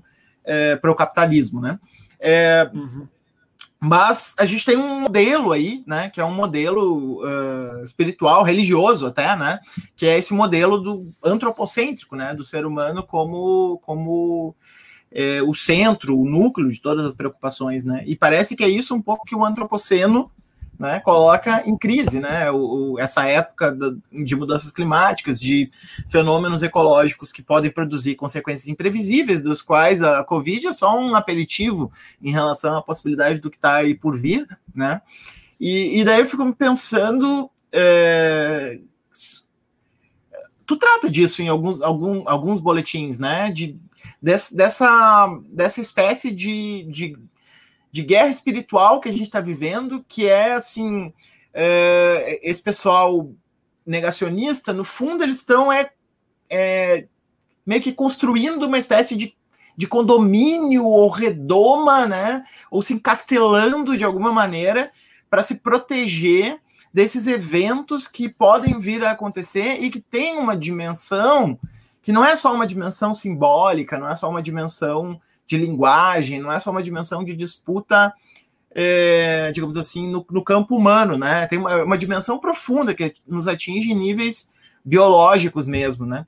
Sim. Então eu queria saber é, se tu acha que nessa é, nesse campo que a gente está, né, de responder a isso, responder a essas ameaças, responder a, a esses perigos que, que a gente está vivendo. Não o perigo do acontecimento ambiental, porque isso vai acontecer, né? Isso já está. A mudança climática é uma questão de tá tempo, né? Tá né? Não é uma questão de discussão, né? Mas assim, uh, contra essas pessoas que querem transformar esse mundo por vir em uma espécie de barbárie né, uh, uh, tribal, digamos assim, no, no pior sentido do tribal, né? Tu acha que essa o, o, o, ácido, por exemplo, né, uma das tantas, ou a psicodelia, né, uma das tantas possibilidades de, sei lá, de solução do ego ou por aí, de abrir a chance de, de, de se criar um campo político para reagir a isso, ou até tirar algumas dessas pessoas desse rumo que elas estão que elas estão uh, indo? Olha, eu. Essa pergunta aqui é a pergunta mais importante que tem colocada hoje em dia no mundo, eu acho mesmo, sim. Não sobre o psicodélico exatamente, mas eu acho que tem um problema é, das é, ciências humanas hoje em dia, não um problema, mas acho que é uma limitação muito natural de quem enxerga o mundo através dessa é, lente da luta econômica, a luta material, a luta de classes, o processo histórico, eu acho que a gente tem muito pouca formação e às vezes muito pouco interesse na questão é, evolutiva e biológica. E a gente está vivendo um grande drama, que são poucas vezes na história humana em que a gente sentiu grandes pressões evolutivas como espécie. A gente às vezes sente isoladamente. Às vezes, um país, um continente, uma sociedade restrita sente uma pressão evolutiva, que são as condições do animal humano e não do sujeito político humano. Não estou falando das aspirações é, sensoriais individuais, estou falando de comida, espaço, reprodução é, e, e tudo mais. E eu acho que é, é, muito importante que a gente comece a tentar fazer uma leitura política a partir do que a gente já sabe sobre evolução, sobretudo sobre a evolução dos primatas, que é dos quais a gente faz parte, e aí tem uma notícia bem ruim nisso tudo, que os primatas não são muito não são muito confiáveis, assim, nesse sentido mais solidário, e nem tão bem adaptados a esse planeta, sobretudo o nosso gênero. Por exemplo, se a gente pensar, um negócio que para mim é a coisa mais apavorante que eu consigo ver hoje em dia é o seguinte: só de aranha, o gênero das aranhas, tem milhares de espécies de aranha. Todo tipo de aranha tem. De homo, só tem um. Só tem uma espécie para um gênero inteiro. Isso é um mau sinal um sinal de que a gente não é de, uma, de um tronco muito bem adaptado a esse planeta. E acho que grande parte tem a ver com uma tendência, talvez natural, da nossa espécie, cujo truque evolutivo para ela se dar bem, já que a gente não tem garra, rabo, a gente não voa, a gente não tem veneno, a gente se separa da natureza como forma de, de dominar ela mesmo. E eu acho que isso não está na base do capitalismo isso talvez esteja possivelmente numa base de uma raiz evolutiva nossa do fim da idade do é gelo mesmo, que foi quando a gente teve que se organizar em agricultura, quando a gente teve que dar um jeito de sobreviver num planeta muito hostil. E eu acho que todo animal deve sentir isso e a gente está sentindo isso agora, que é na hora que a pressão evolutiva chega, na hora que a temperatura sobe, na hora que começa a ter bilhões de pessoas e você, por exemplo, a gente fala de crise imobiliária, o preço, da, o preço do aluguel, e a gente politiza isso. Mas o que o animal humano está vendo é o seguinte: não tem abrigo. A gente fala que o preço da comida sobe porque é uma commodity, é o neoliberalismo. Mas o que o animal humano está é, tá, é vendo disso é vai faltar comida. Eu preciso garantir para o meu filho. E a coisa mais natural que isso, isso acontece, isso acontece sempre. Vem instintos muito tribais, onde o gene começa a ser mais importante do que o meme, do que os valores culturais. E aí o meme vai se adaptando a isso. Eu não acho que é à toa que essas narrativas de identidade em vários níveis, principalmente a direita, a supremacia branca, o nacionalismo e tal. Mas tudo isso, na minha cabeça, tem a ver com o drive biológico de uma preparação para o que virá. E a minha sensação é que a gente nunca vai resolver isso intelectualmente. A gente nunca vai conseguir explicar isso para as pessoas. Porque eu acho que o lugar humano que faz a ponte entre os instintos e as nossas escolhas é o mito o mito é o que é capaz de fazer a ponte entre o animal e o sujeito, assim, entre essa programação interna nossa inacessível, inconsciente, primitiva, biológica, mas foram esses mitos que organizaram o ser humano quando ele precisou de narrativas que fossem capazes de fazer ele andar para frente, sobreviver e se espalhar como sociedade. Em alguma medida, eu acho que o capitalismo, no fim das contas, ele é, ele, ele é mais fruto de um mito do que ele criou um novo. Assim. Acho que é muito mais essa, essa separação. Não sei se estou viajando muito, mas o que eu acho é que o, o, os psicodélicos eles não são panaceia para isso. Mas eu acho que em outros momentos da humanidade, sobretudo em grandes saltos espirituais, a gente sabe disso na Grécia, é, sabe disso no Oriente Médio, sabe disso nas comunidades indígenas brasileiras e sul-americanas, sabe disso na África, até na Europa, em muitos casos. O uso de psicodélicos foram revoluções místicas que inauguraram novas tradições espirituais, quase sempre mais comunais, quase sempre menos individualistas, com essa sensação que eu acho que, ao mesmo tempo que é muito sofisticada, ela primitiviza o nosso cérebro. Porque a dissolução do ego, que no fundo é um termo interessante, mas eu acho que muito mais do que dissolução do ego, que é um dos efeitos que você sente, eu acho que ele é uma dissolução dos significados e dos significantes. E você consegue ver que as coisas estão mais juntas do que elas parecem. Que, que o ser humano não tem que o seu indivíduo não tem tanta separação assim do resto. E aí é que eu que eu acho que talvez seja o objetivo místico político mais importante disso, que é a própria ideia do eu, assim. Que é a pergunta mais difícil de responder, né? O quem sou eu? Ela é meio você precisa ter um espelho, né? Você não consegue ver o seu rosto sem um espelho e a gente não tem muito esse espelho para a vida interna. A gente não consegue se colocar em perspectiva como sujeito de maneira muito forte. E a gente vê a nossa, como a gente fala sobre a gente mesmo, é muito parecido com a separação que a gente faz com a própria natureza. Por exemplo, eu falo que o meu pé está doendo, meu coração está batendo. É como se eu fosse separado do meu próprio corpo. E o meu corpo é meu. Mas esse corpo é de quem? aonde está esse eu fora do corpo? Ele está dentro do corpo? Ele é uma instância imaterial no meu cérebro? Ele é o meu cérebro se iludindo? Então, até conosco mesmo, a gente cria uma separação entre o que sou eu e o que é o meu próprio corpo. Imagina o seu corpo da própria natureza. E acho que o que está na essência do problema do capitalismo aí mesmo é que a gente criou e, e, eu que sou ateu, eu sou refénzíssimo desse mesmo mito, que assim, o mundo ele não foi simplesmente dado para o ser humano. O mundo, o ser humano tem que construir o mundo. As coisas são feitas, as coisas vêm a existir, né? Então você chega ao mundo, você encarna no mundo. Você veio de um lugar fora, você veio de um paraíso, ou veio da barriga da sua mãe, ou da cegonha, e você deu nesse lugar. E ninguém consegue se dar conta de que o mundo cuspiu a gente.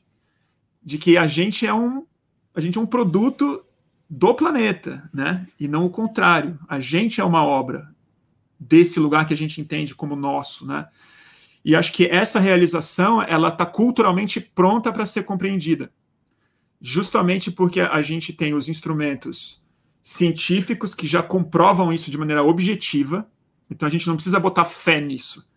A gente já tem o Charles Darwin, tem os telescópios, tem os laboratórios, tem todos os livros, tem toda. A gente já sabe disso. A gente já criou uma cultura que já traduziu isso de muitas formas.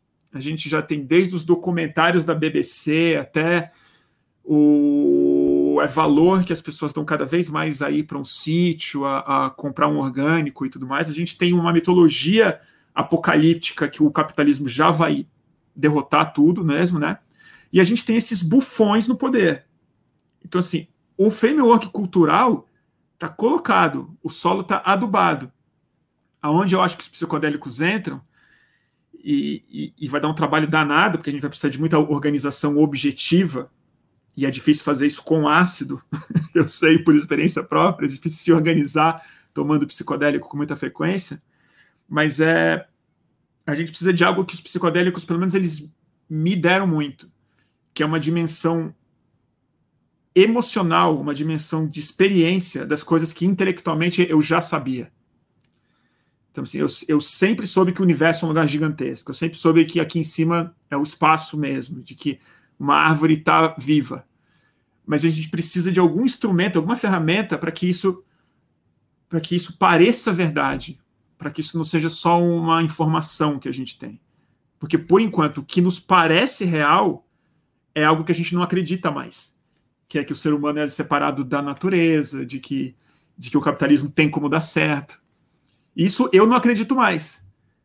Mas é o que me parece real. É o que é o que eu sinto ser real.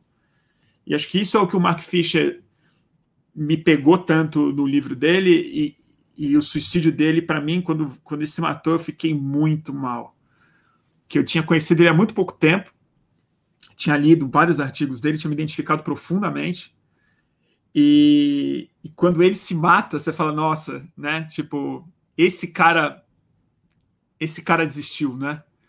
Essa pessoa que reconheceu esse problema essencial, assim, que é uma questão de sentir um mundo diferente, imaginar um mundo diferente. E que eu acho que não é só o, o ácido que faz isso, óbvio que não é, é. É a cultura, né? É a arte. São esses caras que às vezes usaram ácido e entregaram essa experiência para as outras, para as outras pessoas que não vão tomar, que não têm acesso, que nem podem usar ácido, mas ouviram o disco, viram o show, ouviram a mensagem, viram a figura. E aí o mundo muda, né? Mas a gente precisa correr, gente. aqui, eu, eu, eu vou dar uma esticadinha aqui. Peço desculpas por, por me estender. Acho que, acho que o Tom também quer comentar alguma coisa colada nisso, assim, pelo que a gente falou antes, né? Que é. Eu tô só cumprindo uh, a cota de Existe, gênero, tá, digamos galera? assim, é, é, essa. Não, não, não, não, não. É que. Tá, quer, quer vai, então. Não, não, é que, é que, é que a gente tinha de pulando, mas a gente vai entrar nela no fim, né? Assim, da, da que, a, que a Marcele tem mais fluidez aí. É, eu fico preocupado quando faz comentários aí, não sei levar na brincadeira essas coisas. É, é, muito sério isso, não dá pra, não dá pra brincar com isso, é muito sério, é isso dá problema aí esse tipo de comentário dá problema, né? Mas eu, eu, eu só tava pensando que é, realmente essa entrada da biologia é uma coisa que tumultua bastante, mas por outro lado, é, tumultua bastante no sentido que a gente não está habituado e que muitas vezes a gente acaba, é, digamos assim, achando também que a, a, biologia é uma resposta só, né? É, é do tipo assim. É, a biologia tem um padrão, a ciência diz que o padrão é esse, né, de evolução, os comportamentos se repetem e a gente está determinado a repetir essa história, né? Mas uh, a gente tem também, é, digamos assim, perspectivas biológicas que vão para um lado, uh, por exemplo, de simbiose, de cooperação, né? De, uh, Então, assim, eu acho que dá para dá para também viajar por um lado, digamos assim, que essa leitura, assim, estilo Dawkins, né? É, às vezes é um pouco uh, violenta, digamos assim, né? Dá, dá para dá também uh, imaginar, no nível biológico, né, outros tipos de arranjo. Uh, digamos que se, se, se esse processo todo está tocando na nossa natureza, é, no sentido que a, que a modernidade deu, que a natureza é separada da cultura, que está errado, mas enfim, né, se está tocando nesse nível, a ponto a gente precisar falar de biologia, também a biologia uh, nos dá exemplos de, de, de, abordagens que fogem um pouco desse, desse esquema da competição Totalmente. natural. Né? Eu não sei, eu acho que o Tom não, queria então... comentar algo nesse sentido. Não, é, é, é, por aí mesmo, né? Essa, essa, história da. Não, porque tem essa, essa parte do recorrente, assim, dessa, do discurso sobre o psicodélico, né? Que é, que é essa história da, da filosofia Sim. Perene, né? Do, do, de, todo, de, de, todas as diferenças de conteúdo, as diferenças de forma que possa ter, que sejam culturais, que sejam o que, que seja.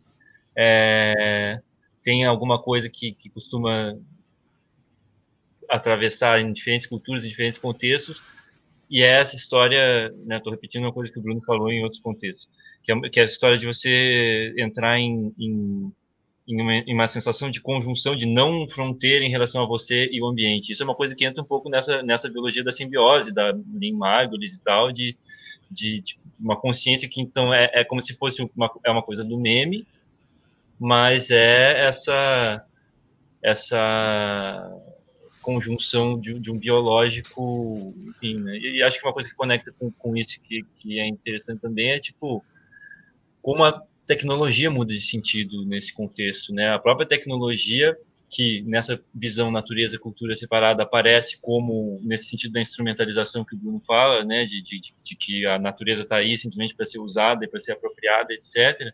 E a tecnologia aparece como um meio neutro uhum. para um fim humano, né? Os humanos são fins em si mesmos, todos os objetos são meios para fins humanos. As próprias tecnologias aparecem como não diferentes das relações que qualquer outro ser vivo estabelece com o seu meio, né? Que todos os seres vivos têm suas tecnologias e, e que a nossa não seria tão diferente quanto a gente mesmo se fez acreditar dentro dessa, dessa viagem da modernidade. Olha, essa conversa, isso é, isso é bem importante que vocês colocaram, até para eu não ser mal entendido aqui. Assim, eu se achasse a biologia, o processo é o processo evolutivo tão é cruel assim, eu não me importaria muito se o mundo acabasse, porque é melhor que acabe e se pega para capar. Eu acho que um dos grandes, uma das grandes falhas que a gente tem, acho que é uma, uma falha, um erro mesmo, assim, e veio com como é que chamava aquele bulldog de de Darwin? Ele chama Huxley também. É um, é um outro cara que foi um difusor da ideia do Charles Darwin profundamente. Ele foi mais importante do que o Darwin fazer o negócio virar famoso, ele brigou e tal. E acho que a gente entendeu. É. Esse cara, ele, ele fez uma tradução muito ruim para o público do que estava na origem das espécies. A gente até hoje entende que é, sobrevive o mais forte, o que ganha, na verdade. E o que está muito colocado é que o lugar mais frágil da natureza é o predador.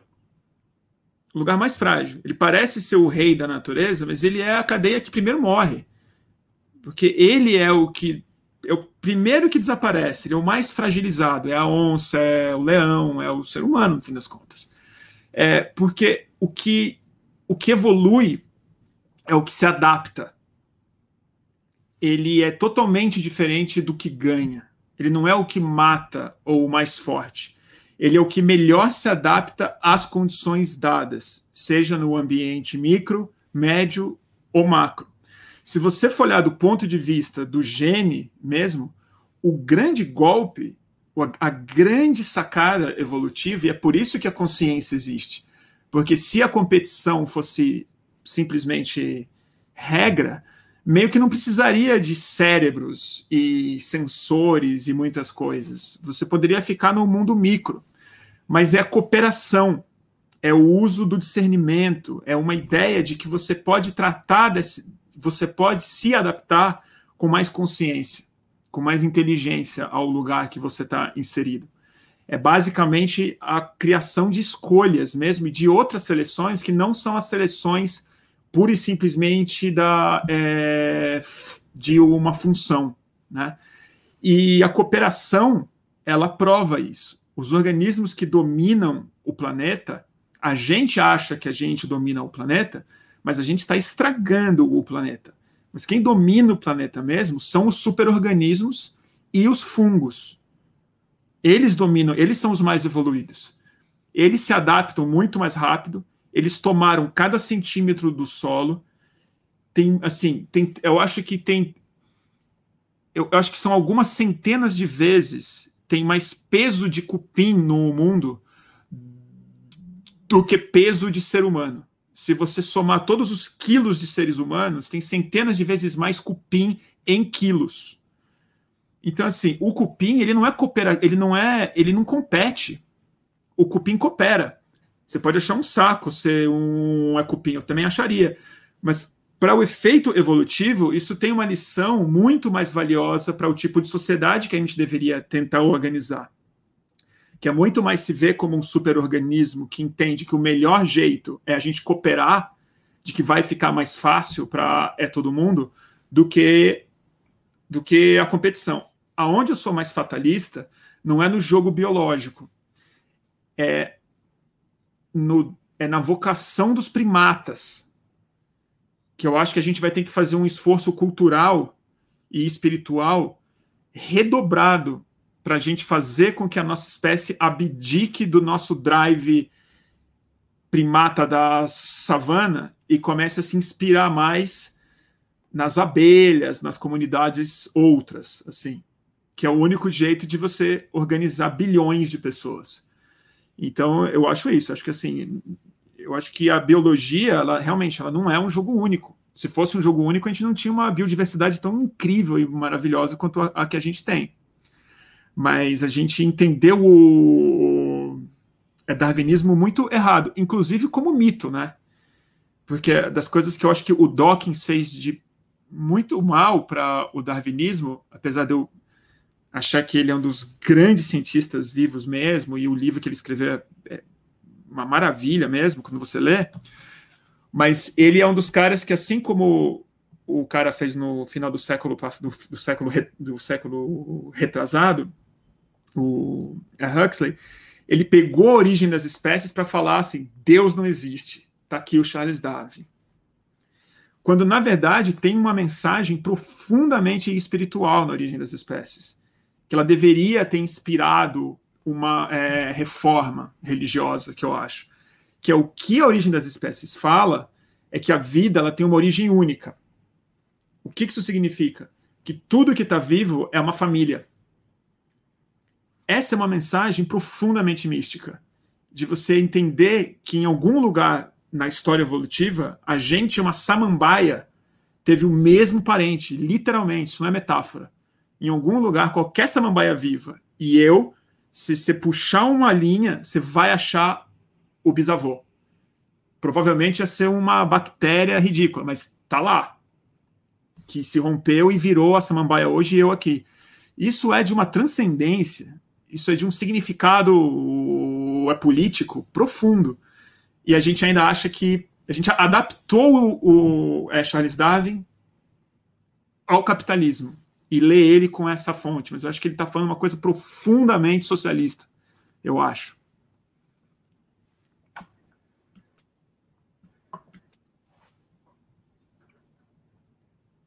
Marcele, você está no mudo.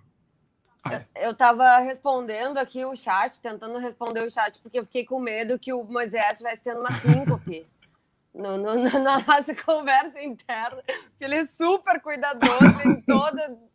E eu larguei uma morta, assim. A bomba do cancelamento foi só. Foi Deus, vai dar problema. Vai dar problema, vai dar problema isso. Não, gente, zoeira, pelo amor de Deus. Né? Tô aqui curtindo, falei desde o início que eu vim aqui mais para de curiosa. Esse é um tema que eu tenho muito interesse, mas não é um tema assim que eu super tenho condições de contribuir. Mas a gente tinha pretensão em algum momento ali, entre a, a tecnologia e a psicodelia, de falar um pouco sobre as tensões que ocorreram entre a galera do, do, da contracultura e tudo mais, uhum. com a esquerda.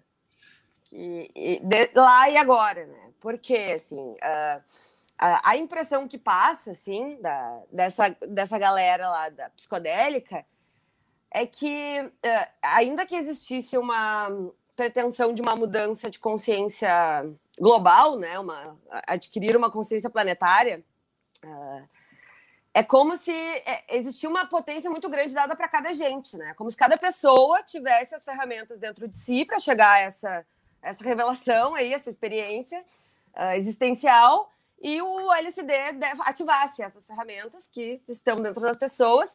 Ou seja, né, essa mudança de consciência não se dava por outros indivíduos que iam conscientizar as massas ou conscientizar as Sim. pessoas. Era um processo interno, era um processo individual e que dali em diante, a partir dessa experiência, as pessoas adquiririam um senso de comunidade, se tornariam mais generosas, mudariam sua relação com a natureza. Isso que tu fala, né, tá muito presente essa coisa da unidade, sentir parte de um todo, etc. Então, é um processo que é muito diferente, né? De, a chave da falsa consciência é muito diferente dessa chave dessa de auto de perceber essa, né, autoconscientizar-se, né? É, então, Uh, e muitas vezes, de fato, existe uma leitura uh, negativa do ponto de vista de ambos as, as, perspectivas, assim, né? Ou caindo de que o, o, movimento psicodélico era hedonista, individualista e etc, né? Ou, enfim, que o outro lado era autoritário, ou enfim, porque não,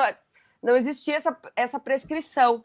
Então, a, a ideia era que tu comentasse um pouco sobre isso, e mais do que isso, também queria pensar já que tu falou em termos de organização, tu trouxe a tua experiência com Occupy, essa questão da organização mesmo, assim, né? Porque, de fato, uh, como era uma, uh, algo que partia muito da experiência individual e que se botava muita fé na, em como cada gente iria transformar o seu espaço de ação, isso não estava acompanhado de uma prescrição sobre como se organizar, sobre como agir, sobre o que fazer dali para frente, né? Em termos de projeto de mundo. O mundo mudaria, mas não existia um projeto, né?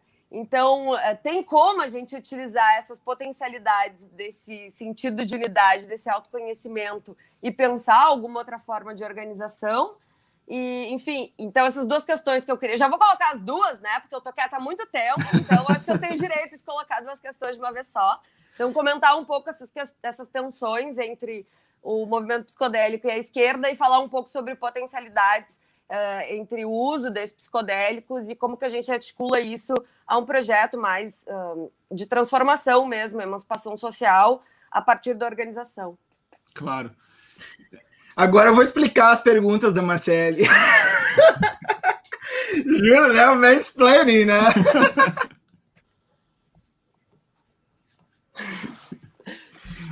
Não, não, não. Mas assim, quando tu olhou pra minha cara, tu deve ter ficado muito. Putz, ela não gostou, e agora? Moisés vai tirar da live. Vamos cancelar Moisés. Cancela. Os, os cinco minutos. É... Vou mutar teu microfone até o final da live. Olha, essa é uma pergunta que eu. Vou mutar também, que é ótimo. Vai ter que ver pelo YouTube agora. É... Olha, eu não sei responder direito essa pergunta. Eu posso tentar. Mas assim, é até aí eu vou ter que ser mais ter que ser mais narcisista, eu vou ter que me usar como exemplo. Porque eu, nos últimos anos, principalmente, eu tenho sido cada vez mais chamado para falar de política e para falar sobre como é que a gente se organiza e sobre, sobre esquerdas e sobre tudo mais. E aí eu vou lembrar de um episódio que para mim foi. E eu quase cometi esse erro e me, e me preveniram de eu não cometer em, depois de junho de 2013, quando eu estava com a mídia ninja, é, a gente estava sendo muito atacado por uma certa esquerda de São Paulo, que viu fora do eixo e a mídia ninja.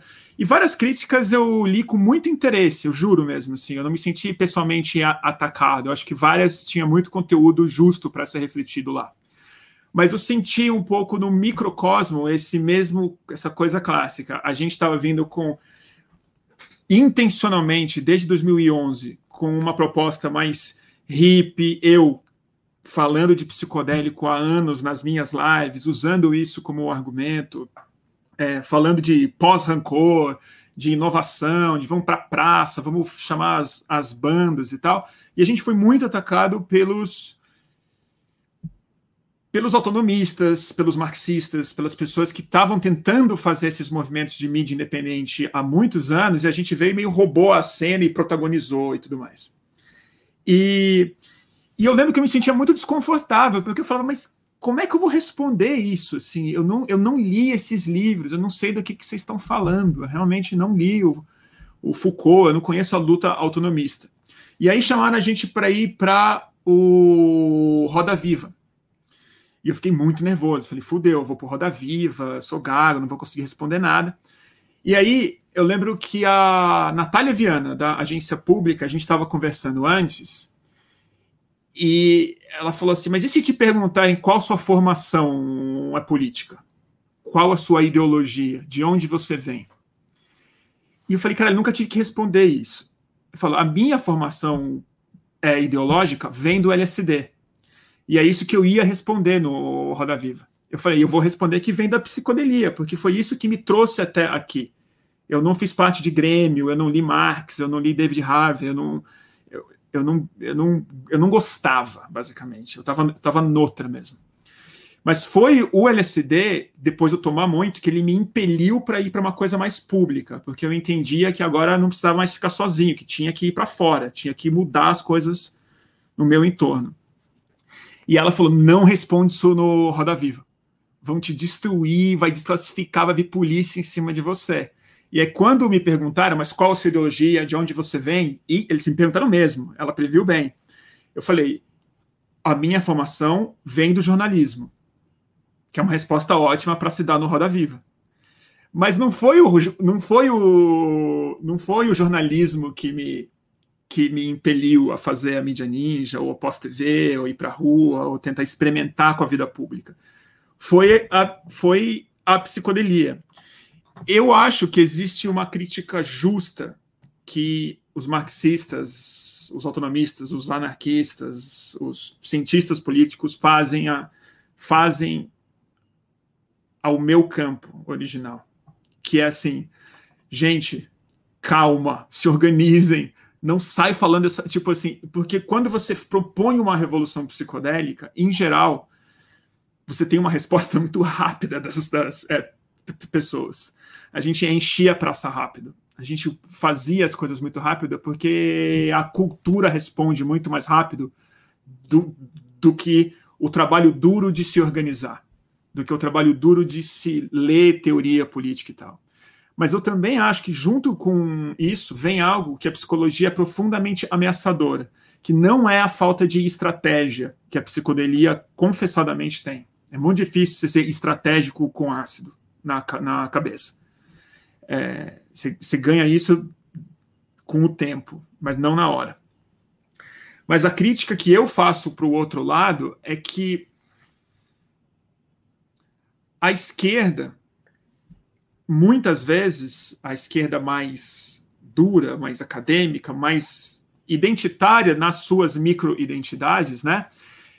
Ela se conforta muito dentro de um esquema de realidade que funciona de maneira perfeita, assim. Essa leitura de mundo, ela tá estruturada, ela explica o mundo, ela oferece um lugar de ser e de se estar na luta social e ela é construída também através de nomes, de mitos, de léxicos e de, e de estéticas que às vezes são tão ou mais importantes do que a própria luta para muita gente, porque organiza a vida subjetiva da pessoa.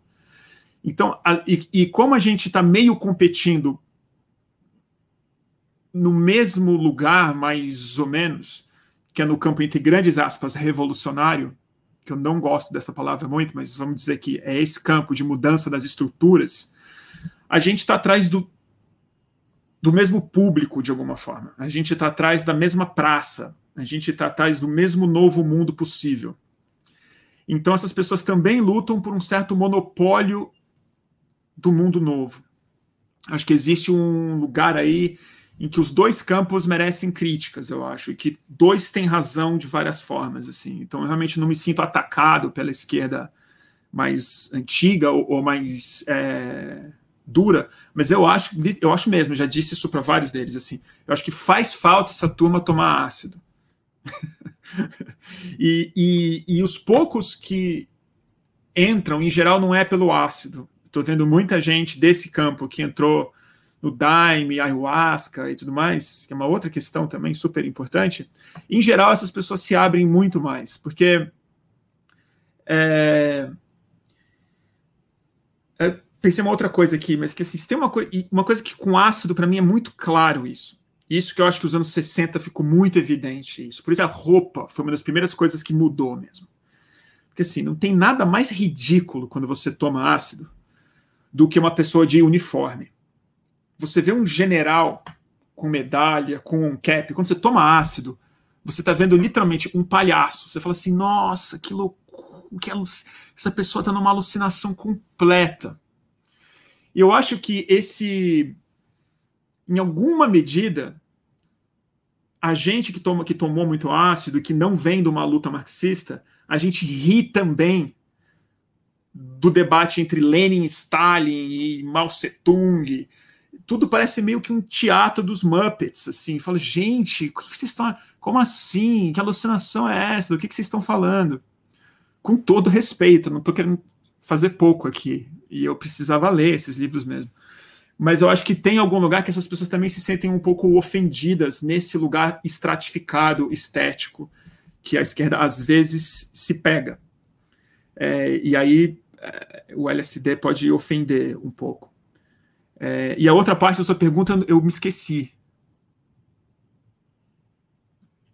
Essa frase tá boa, né? Os marxistas têm que. Tá maravilhosa. Os têm que ler Marx. Com certeza. De depois eu fui ler um pouco, mas eu, eu, nunca li Marx mesmo. Aí eu fui ler o David Harvey, fui ler os intérpretes e tal. O Losurdo eu ainda não li. Mas eu não li nem o Foucault, gente. Eu tô assim, eu tô, eu tô bem atrasado. E aí, Marcelo? Uh, não, mas eu acho que tu respondeu as duas perguntas, né? Um pouco, de certa forma. Porque era, era nesse sentido, assim, né? Da questão dos, dessas, dessas tensões em que medida a gente pode utilizar potencialidades, essas potencialidades. Ah, mas você me perguntou uma coisa que eu queria responder, que é sobre organização. É. Sobre organização. Organização, é. Porque o que está atrás dessa pergunta é um pouco também uma, uma leitura de que, às vezes, que é, eu entendo que, que essa, essa, essas experiências que acabam ficando só na experiência elas também geram uma sensação muito ruim, assim, da coisa da ressaca na boca, assim, a gente pode voltar para 2013, todo o debate que houve, Sim. mas, ao mesmo tempo, eu acho que existe uma dificuldade muito grande, todos nós aqui já debatemos isso várias vezes, de lidar com essas experiências que não são direcionadas para algum lugar, né, diretamente, imediatamente, pelo menos, né, e aí se confunde muito a ideia de ter algum tipo de organização ou de saber exatamente o que, que a gente quer botar no lugar, o que, que a gente tá, onde que, que, que a gente quer fazer, ter tudo muito calculado, assim. Então, era mais nesse sentido, como é que a gente organiza, mas também mantém essa, essa potencialidade do ácido que, a, que abre esses portais mais... Uh, é, exporta... E essa é a pergunta mais importante do século, né? Como é que a gente faz isso? Eu realmente não, eu realmente não sei. Assim, eu acho que Acho que tem uma coisa que é a seguinte: às vezes, muitas. Muito, esses fenômenos todos que a gente está falando, sobretudo de 68 até aqui, Occupy, 68, as primaveras, junho de 2013, o que a gente está vendo hoje nos Estados Unidos, o Black Lives Matter, eu acho que tem uma, tem uma equivalência no que eu quero dizer também, que é com o tempo a gente vai ver que a grande, o, o grande impacto disso é cultural. O fruto você colhe lá na frente. O fruto você, você não vai ver. E é esse é o trauma do revolucionário, que ele não percebe que ele está construindo mais um passado do que o futuro. Ele está criando um novo mito que as pessoas no futuro vão ler criticamente, vão se organizar, vão se adaptar e vão incorporar isso no seu discurso, na sua estratégia. Mas o, a, a pessoa que está no Occupy, ela acha que ela vai ver a mudança que ela quer no mundo. Ela acha que agora vai. Que agora, que, que agora inspirada por 68, a gente vai fazer isso. E quem faz, no fim das contas, são pessoas que leram isso e que, e que foram fazendo com muito tempo. E acho que a gente vive um, por exemplo, mal vou fazer uma comparação super irresponsável. Mas o Obama, por exemplo, ele no fim das contas ele é o fruto de algum jeito de 65, 64, da, da luta do Martin Luther King, entendeu? Que parece ter sido massacrada em 68 com o assassinato dele, com a eleição do é, Nixon, que você vai olhar e vai falar a sociedade americana é Ku Klux Klan mesmo e tudo mais. Só que a mitologia, o legado, a história, os filmes, a cultura, as crianças, os velhos, o, tudo isso permite que 30 anos depois, 20 ou bem mais, você naturalize a presença de um presidente negro num país supremacista branco. E aí vem o Donald Trump. E agora tem o Black Lives Matter, que está incorrendo uma série de riscos. Eles estão de maneira justa e inevitável, mas isso está incitando identidade branca de maneira muito clara nos Estados Unidos, muito clara. Né? Essa perspectiva revolucionária anarquista, negra, comunista e tudo mais, os rednecks estão votando no Trump, estão se organizando em milícia, estão montando novos grupos e tudo mais. Certamente o impacto disso vai ser mais para frente, que vai ser tende a ser, espero eu, uma sociedade que isso vai ser muito mais lido de maneira natural e incorporado na é, vida pública. Agora, isso pode ser bem frustrante para quem tem uma perspectiva revolucionária. O que me agonia hoje em dia é que a gente não tem mais esse tempo cultural. A gente não pode se dar o luxo de esperar o tempo histórico para absorver as nossas pautas e criar um mundo ecologicamente sustentável. Esse foi o legado hippie que não foi incorporado. Porque esse o capitalismo não consegue absorver. O capitalismo absorve o feminismo, absorve os negros, absorve uh, o LSD, absorve os, os, Beatles, absorve o Grateful Dead. Hoje em dia tem marca de Grateful Dead na Nike, em todos os lugares.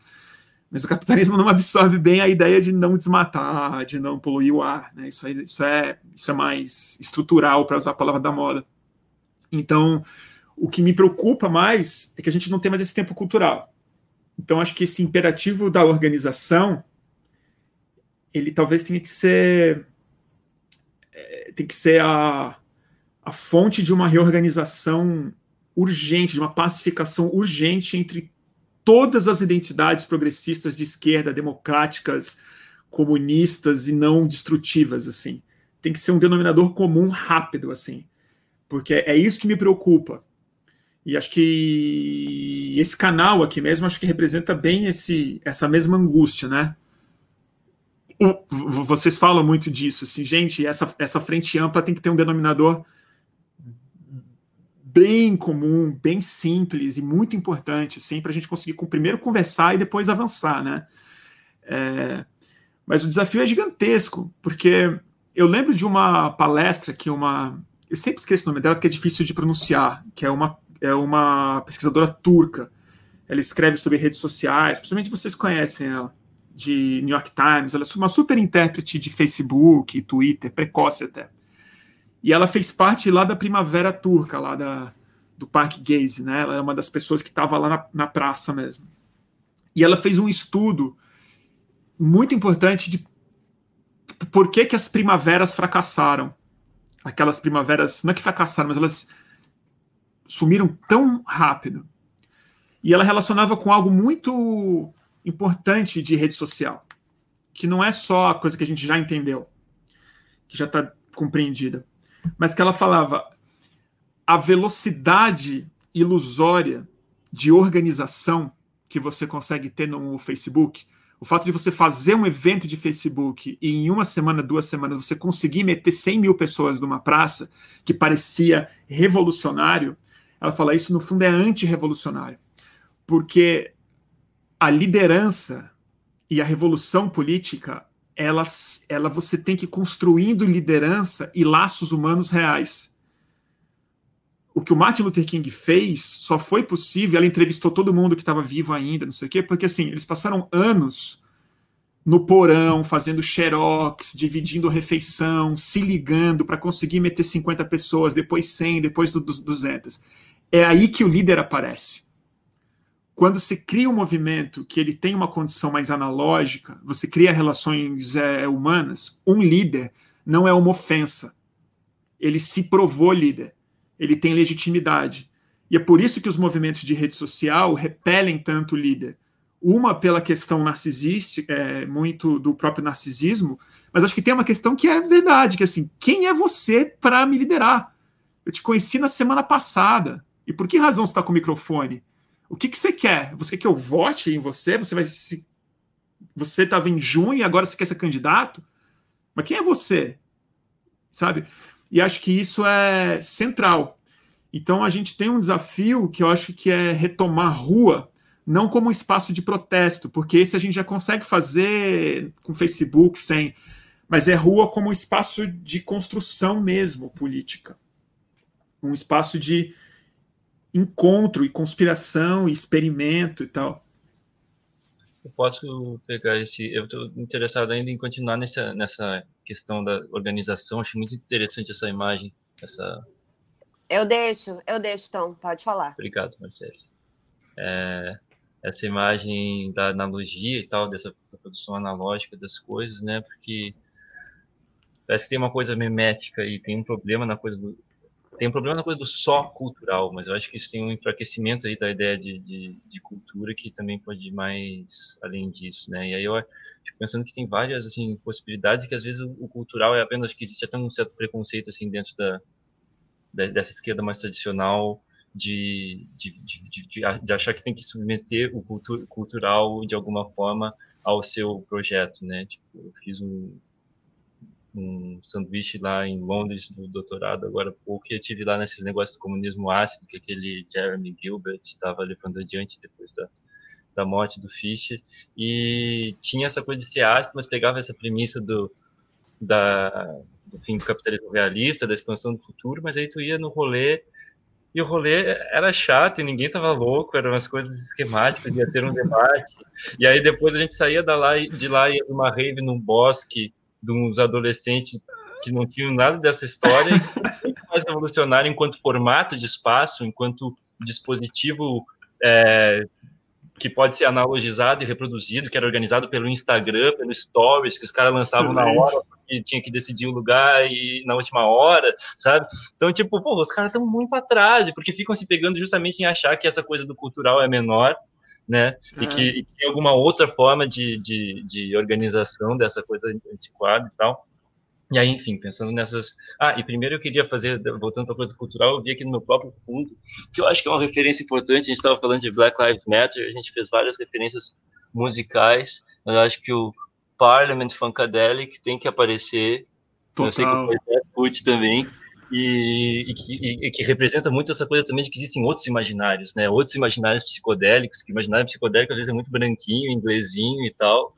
E o imaginário do psicodélico é outro imaginário, né? Que foi muito pouco também experimentado ainda. Mas eu queria falar de um outro ainda, um outro é, futurismo possível, que é esse que tu tocou aí também como uma coisa importante, eu queria te ouvir mais sobre, do, do, dos rituais de ayahuasca e das religiões, né, diferentes vertentes que tem, é, que disseminam essa, é, tanto diferentes reproduções, diferentes analogias de ritual, quanto diferentes discursos, quanto diferentes circulações da, da própria substância e, e tal. E, e, as questões que isso coloca no sentido de que existe também um debate que é importantíssimo, né, que não, não pode ser ignorado sobre o problema da apropriação cultural, nem é um, conceito que em si eu, eu, gosto muito, mas sem dúvida ele aponta para um problema real, que é que tipo, né, é uma coisa que, que, que às vezes é praticada por pessoas que já estão muito né, distantes da situação material pelo qual estão passando a, a, aqueles de quem aquilo foi é, extraído em algum momento. né? É. Tempo, essa, essa barreira da, do problema da apropriação cultural parece que pode bloquear também uma potência de uma coisa de que, dependendo de como é, né? E acho que aí talvez tenha uma coisa do regime, como uma coisa se dá, né? Se dá num regime de consumo, de capitalismo, de, de, de propriedade, etc., tem uma coisa mais estritamente é, de você ir lá e, e né, aqueles yuppies que vão lá para tipo, ah, eu vou lá tomar uma ayahuasca, vou fazer um turismo, vou, depois vou voltar e vou pensar no app, estou pensando em apps novos aqui na, na hora do, do, ritual, mas também tem um sentido, me parece muito importante, que acho que a esquerda às vezes tem dificuldade de, de, de pensar, que é o sentido em que o ritual pode se apropriar de ti, e, e, e não o contrário, ou seja, que pode haver efeitos de coletividade em determinados contextos, com determinados tipos de abertura, em que as pessoas de fato vão mudar as alianças delas, vão mudar as redes delas, vão mudar os, os valores que elas estão querendo construir, e que de fato vira um movimento, né, grassroots,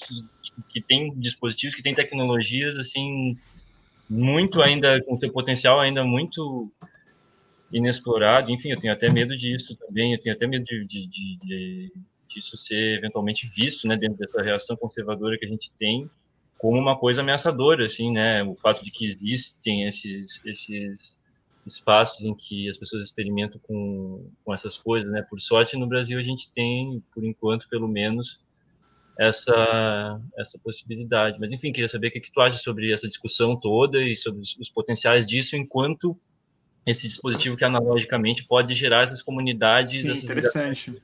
Deixa eu só emendar um, um comentário sobre a questão da ayahuasca que além de tudo isso que tu colocou, Tom, eu até tinha pensado nisso, que acho que a chave da apropriação cultural não é a melhor, mas eu, eu, eu, eu também tenho alguma coisa por aí que eu, que eu acho que acontece. Sim, tem, tem coisas que são muito problemáticas lá, não dá para dizer que não tem, né? É, e aí, assim, se a gente pega que, por exemplo, tem lugares que viraram polos, assim, que, óbvio, a, a, o ritual passou a ser mercantilizado e começou a dar lucro para certas comunidades tradicionais, né? Porque daí os turistas vão até Iquitos para fazer o ritual, né? Isso gera dinheiro para a comunidade, mas ao mesmo tempo as próprias tradições elas vão sendo transformadas, porque o ritual original ele não envolve a pessoa que está buscando a cura tomar a ayahuasca quem toma é o xamã e invoca as forças espirituais depois de tomar o chá e faz os seus cantos, né? E os cantos são, seriam aí a cura. Só que é óbvio que ninguém vai para o Peru ouvir né, o, o xamã cantar. Para não tomar, é, para não tomar. É. As pessoas querem a experiência psicodélica, né? Elas querem, enfim. Só que isso vai mudando, vai, vai mudando, vai, vai havendo um certo sequestro dessas tradições, elas vão se significando, vão, vão se transformando, vai se criando sistemas de médicos paralelos, né, ou para comunidade local e para os estrangeiros, para uh, uh, né, dar essa, satisfazer a demanda dos estrangeiros. Uh, e ao mesmo tempo, por outro lado, isso também gera um perigo aí na irresponsabilidade do ponto de vista da participação nesses rituais, que as pessoas que respeitam as tradições, né, que estão envolvidas nessa cultura, elas, têm, elas tendem a respeitar muito mais o ritual no sentido de entender quem é que pode tomar, como se pode tomar, em que condições, etc. Então, assim, tem casos, tem várias contraindicações para pessoas tomarem ayahuasca, né? Se pessoas que têm histórico de esquizofrenia. Isso é um debate em aberto, mas assim, já aconteceram casos que não foram muito legais, assim, de desencadear episódios maníacos, bipolares e tal. Já aconteceu até episódios de violência aí. E as pessoas não falam aí, não contam que tem, uh, porque elas querem experimentar. Né? Então, isso, por um lado, gera lá, a comunidade consegue utilizar, né? Se, se apropriar e dizer, ok, vou vou utilizar essa chave de oportunidade para gerar renda para o meu povo. Por outro lado, rola também esse sequestro que vai mudando a tradição pelos ocidentais, porque quem vem para o Peru são os canadenses, são os europeus, são os estadunidenses, e essa questão toda com cuidado no uso, que acaba ficando bem menos um, observada. Assim, só para complementar essa tua chave aí. É, nossa, gente, tem, tem muito problema aí, com certeza. É assim, é o que eu tento dizer sempre. Às vezes eu esqueço porque eu sou muito fã de psicodélico e acho que eles têm um papel necessário, mas não suficiente para uma sociedade mais interessante e possível no futuro. Mas assim, qualquer situação difícil pode ficar bem pior se você joga um psicodélico em cima. então, assim, é... então todos os problemas que os seres humanos têm, se você está buscando um outro tipo de resposta, mas ainda está refém de problemas é, originais seus que não estão sendo atacados pela sua intenção em ter aquela experiência, a coisa mais fácil do mundo é você cair no meio de uma seita, por exemplo. Porque se você estiver buscando iluminação espiritual, mas o seu problema for mais psicanalítico com o seu pai, tem uma chance bem alta de você ficar louco pelo xamã e achar que ele é Deus e você vai se entregar para ele. Então, assim, para começo de conversa, é bom a gente lembrar como é que os anos 60 acabam mesmo, né? Foi com os assassinatos do Charles Manson. Ali é um, é um episódio fundamental para a gente entender. A eleição do Nixon, Altamont e o Charles Manson e que era basicamente uma seita de LSD, de hippies autênticos que moravam numa propriedade rural com um cara que tinha inventado um, uma ferramenta revolucionária e espiritual e ele que era o xamã, ele era o mestre da situação e virou o que aconteceu. Aqui no Brasil não precisa nem ir muito longe. É, tem casos de grupos de ayahuasca que já estão estourando aí vários escândalos de abuso sexual, de manipulação, assim como tem em yoga, assim como tem em todas esses, essas técnicas que você despersonaliza as pessoas com um objetivo espiritual e uma pessoa que está com a programação dela em aberta, é bem fácil você reprogramar isso através de outros interesses X, assim. É, apropriação, eu também não, não, às vezes eu não gosto muito de ter uma apropriação é, a cultural, né? Eu acho que o problema é a apropriação econômica mesmo, apropriação financeira. Acho, acho que o problema é esse mesmo. E isso em termos estéticos, é, artísticos, a bucha mesmo é quando a indústria chega e fala isso aqui agora me dá. Porque o resto, o resto é a cultura mesmo. E acho extremamente positivo que as coisas se fecundem, é o que cultura é. Agora, é, o problema da ayahuasca lá no Peru mesmo, fora isso tudo, é, a, fora a tradição, é que está virando um problema ecológico. Porque eles estão arrancando todos os cipós e está acabando com as árvores. Porque não é sustentável produzir a, ayahuasca amazônica para dezenas de milhares de pessoas interessadas em usar de maneira recorrente, que é outra questão ayahuasca, tradicionalmente, ou o xamã toma, mas às vezes o paciente toma também, não é um problema. Mas não é toda semana há cinco anos. Isso também é uma invenção bastante brasileira, né? O Santo Daime, por exemplo, que muita gente fala, ah, e a tradição do Santo Daime? Tudo bem, mas é uma tradição que foi inventada nos anos 30 também, ela não é tão tradicional assim, ela é cristã e tal. É, e é interessante pensar, por exemplo, o Daime, especificamente, ele só é permitido no Brasil, é uma história que pouca gente sabe. Mas, por exemplo, por que, que o Brasil não proibiu a ayahuasca? A gente não consegue plantar nem cânhamo no Brasil, porque cargas d'água não tem perseguição na, na ayahuasca. E sendo que teve escândalo de mídia do Santo Daime nos anos 80. Era uma. A Lucélia Santos, o chá alucinógeno que enlouquece as pessoas e tudo mais. Teve o Porque... do Glauco recente, né? Relativamente também mais recente. É. Mas sabe por que, que foi permitido? Olha que interessante. Porque um dos principais centros do Santo Daime, no fim da ditadura militar, era em Brasília. E tinha muito funcionário público, porque era uma religião, apesar de psicodélica e muito aberta, muito conservadora. Ela é muito cristã homem para o lado, a mulher para o outro, tem farda, não pode fumar maconha. Ela, ela é ela é meio puritana originalmente. Então tinha muito militar, muito funcionário público que descobriu ali uma baita religião positiva, interessante, mas era, um, era uma religião. E aí quando chegou a Constituição de, de 88, não, assim, tinha lobby da, do Santo Daime, da ayahuasca.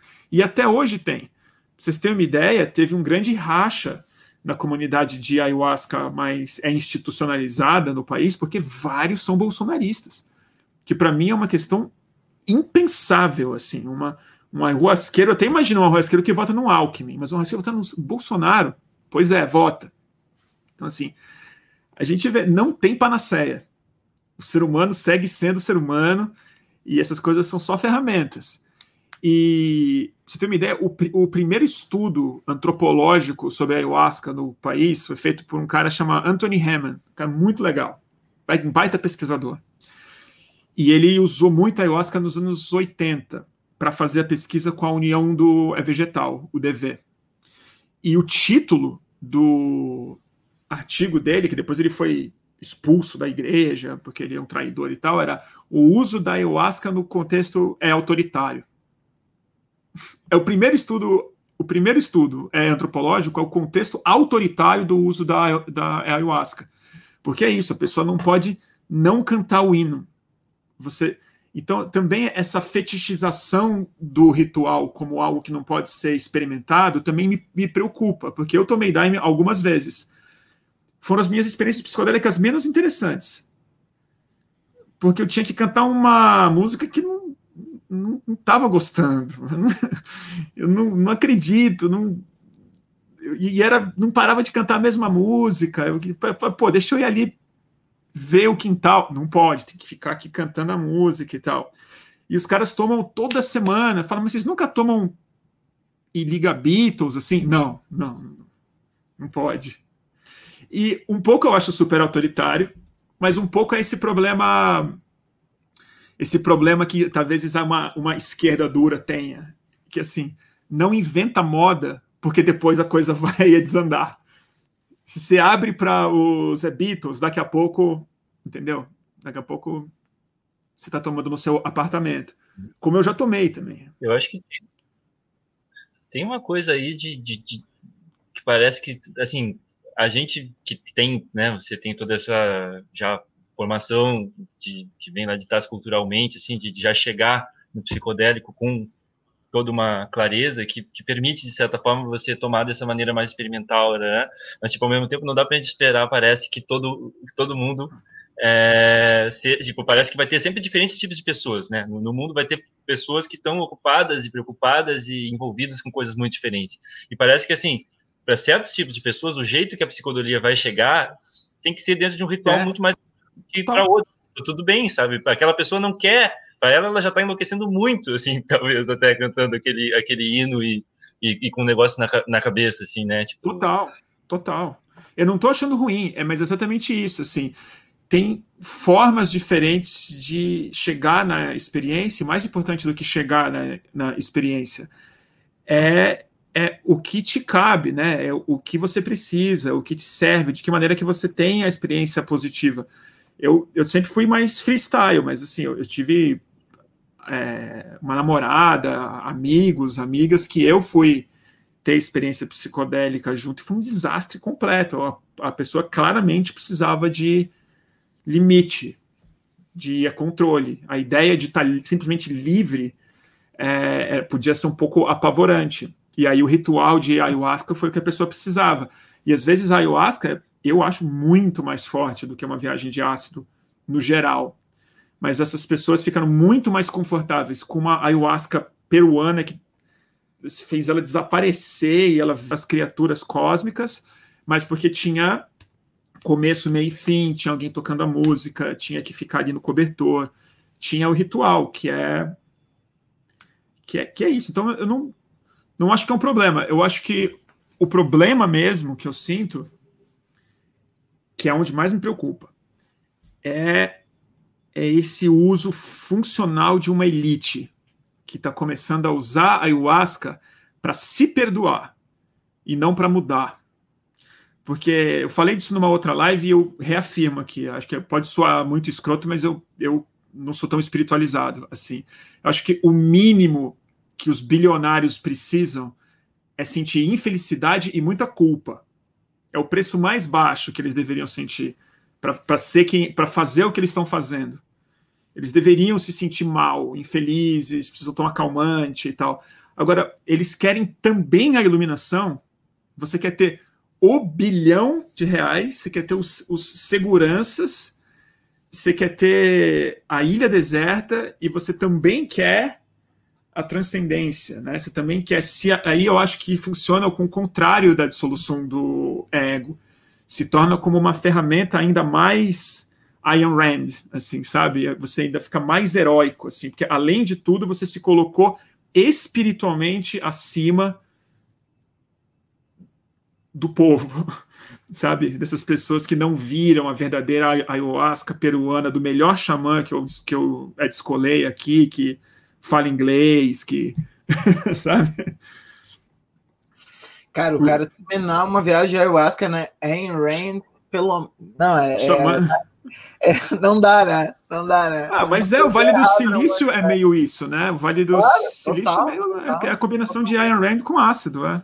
Totalmente. E, e, e, o ácido numa, numa dosagem que vai só, como a gente já falou, né? Vai só capitalizar, né? Não vai é. proporcionar aquela experimentação que eu acho que, assim, eu, por exemplo, falava disso em sala de aula, agora o clima tá meio ruim, então eu tenho evitado falar, porque, enfim, né?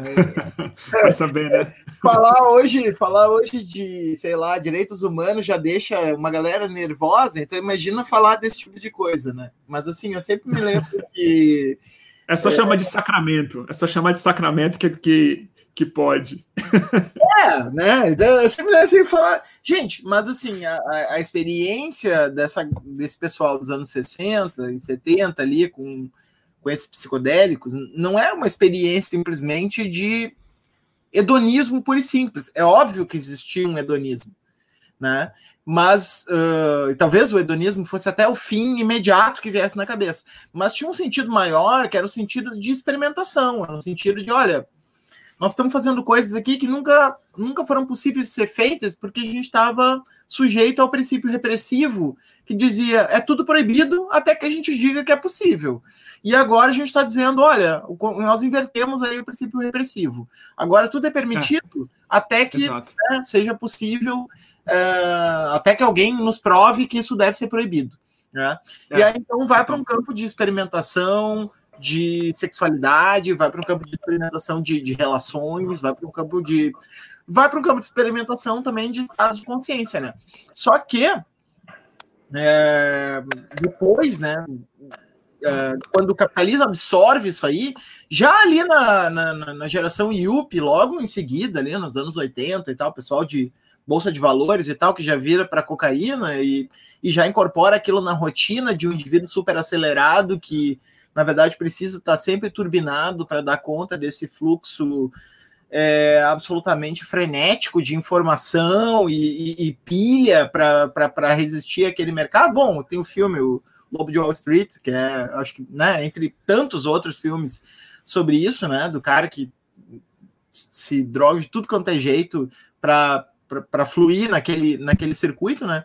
E agora me parece isso de novo, né? Uma neutralização da, da possibilidade disso significar experimentação de outros modos de existência, de outros modos de pensar, para funcionar para azeitar a máquina do, do capitalismo é. criativo, né? Do capitalismo, capitalismo de plataforma que pressupõe esse ethos Google, né? Que o Viveiros e a Débora chamam do otimismo geek, né? Do, desse tipo, desse tipo, desse troço que é o. Fazer o mundo melhor, né? Que é a frase mais perigosa que eu já ouvi na minha vida.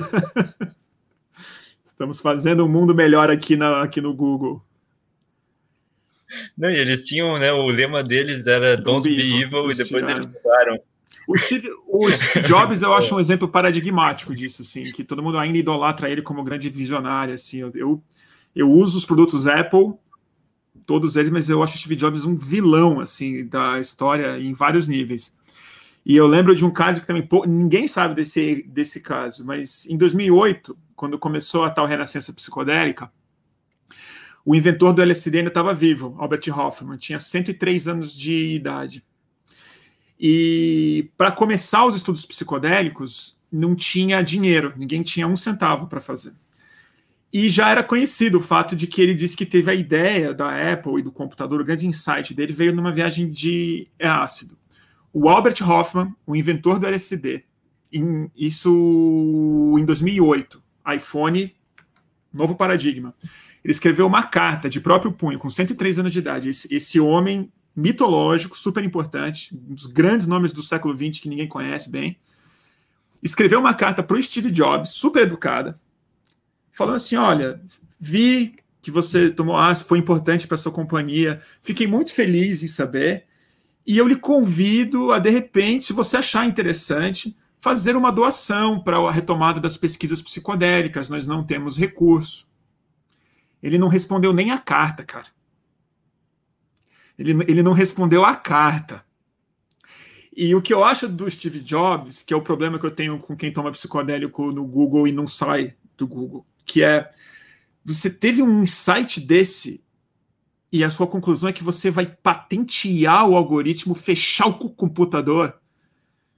Você teve um insight e, e a sua conclusão final é, é não compartilhar, é, é fechar é fazer com que você vire um é, é fazer com que isso vire um instrumento para você ser um monopolista bilionário desse novo mundo de cognição que você psicologicamente intuiu que ia acontecer. Então, isso só para a gente ter uma dimensão de que o ácido certamente não é uma, uma é, panaceia e que todo mundo que toma sente isso. E, e, muita gente não gosta de falar, mas assim, quando você toma ácido, parte do seu ego ele dá uma dissolvida mas parte você fica muito mais egóico. Porque você sente que você, você se sente meio assim, meio próximo de um lugar divino, você ninguém sabe do que eu sei, sabe? Tipo, só eu tive o meu ego dissolvido, as pessoas não sabem o que é isso. Então, é meio paradoxal assim. E às vezes eu acho que a turma lá, essa combinação de Iron Rand com ácido é muito perigosa. Por isso que, novamente, assim, o psicodélico ele tem que ser uma ferramenta, mas o instrumento mesmo que vai resolver segue sendo filosofia, não tem jeito. Se você não tiver um valor filosófico intencionado muito claro, ele serve para qualquer coisa. Serve para Charles Manson, para o Steve Jobs, para o abusador aqui da Vila Madalena. Qualquer pessoa que saia na noite aí e tome uma cerveja, sabe que não dá para misturar certas coisas, né? Psicodélicos com Ayn Rand é, é, é ruim, é tipo. Pede trip. É tipo tomar cerveja assim, ó, não pode tomar é, cerveja. É. Mal, né? Pega mal. Gente, eu, eu, eu, eu considero que, enfim, as perguntas que, que rolaram ali do lado foram, sei lá, 95% respondidas é, pelas nossas falas aí. Eu vou, eu vou fazer um fechamento diferente, assim. Uh, eu vou sugerir aqui um, um uh, música e filme psicodélico que eu gosto. Eu vou, vou, vou sugerir primeiro, assim, para dar tempo para vocês pensar um pouquinho.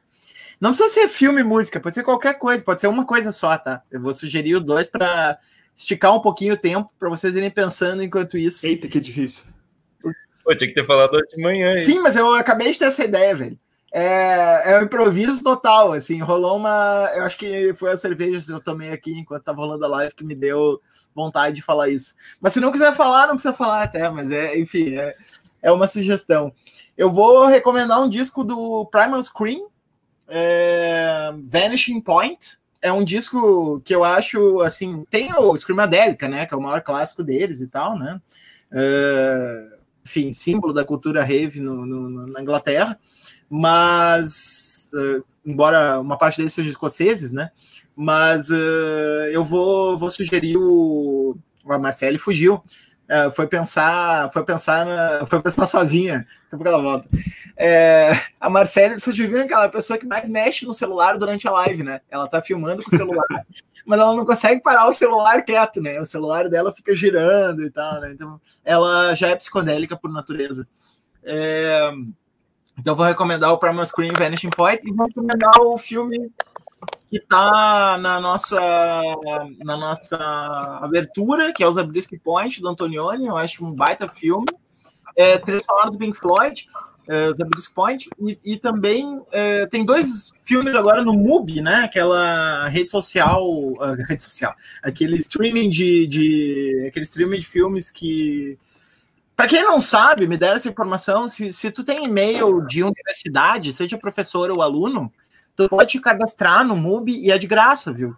Então, é mesmo? Uhum, Então é uma informação super importante essa, cara. Então, tem ali o, o, o More. Né? Eu tava sempre pensando em, em, comprar o MUBI, que bom que eu soube disso. Algum privilégio o professor tem nesse mundo. Professor. Alguma mamata é... existe professor ou estudante, né? Tu, tu bota ali o e-mail, tem que se cadastrar com e-mail institucional, né? Cadastra o teu e-mail institucional e, e, rola gratuitamente. Então, eu vi ali semana passada, semana, enfim, nas últimas duas semanas, o More, né? Que também é uma, é uma trilha sonora do Pink Floyd, e o Obscure, Obscured by the Clouds, que Muito também é uma trilha sonora do Pink Floyd, né? Então, aí, três filmes com trilha sonora do Pink Floyd, bem legais, eu acho, sobre contraculturas. Quem quer continuar? Eu posso, acho que já, já pensei. É, um, um tá aqui atrás, aqui, que é o Videodrome, é psicodelia Bad Trip, mas eu acho que hoje, justamente nesse contexto da, da psicodelia midiática, é muito importante, né? Essa psicodelia dos, dos meios e, e, e, essa, essa mistura da, da mente que é penetrada pelos, pelos meios de comunicação, pelos meios técnicos, e todo um terror psicodélico interessante, né? Outra bad trip que eu acho muito foda é o Into the Void. Eu, eu nunca sei se é Into the Void ou Enter the Void do Gaspar Noé, né? Que é um, uma grande viagem de DMT, também uma é, DMT. É bom estar tá, tá, tá, tá preparado para, assim como uma viagem de DMT, é bom tá, ir, ir preparado porque é, é brabo o negócio. A, a indicação musical já foi, né? Parliament Funkadelic. E acho que é isso, né? Tipo, de livro não me veio nada. o autismo intermitente perguntou.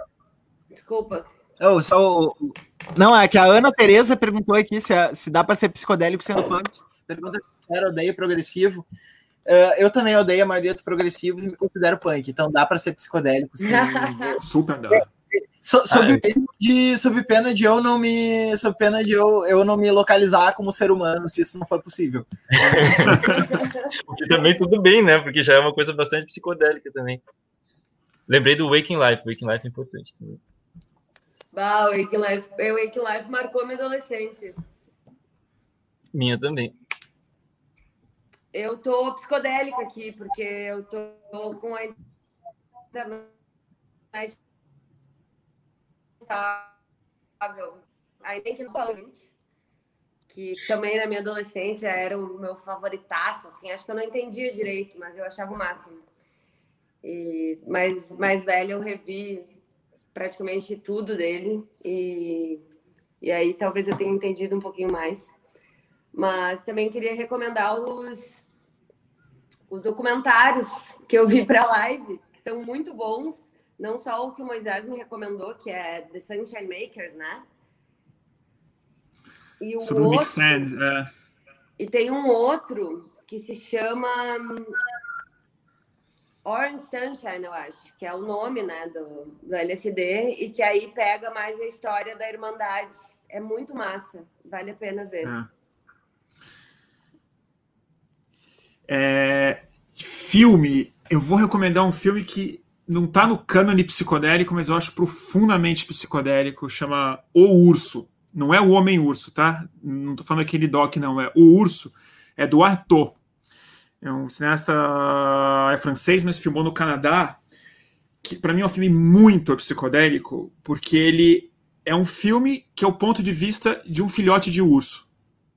Ponto. Ele quase não tem ser humano ele, e é um roteiro sobre a vida de um urso que perde a mãe.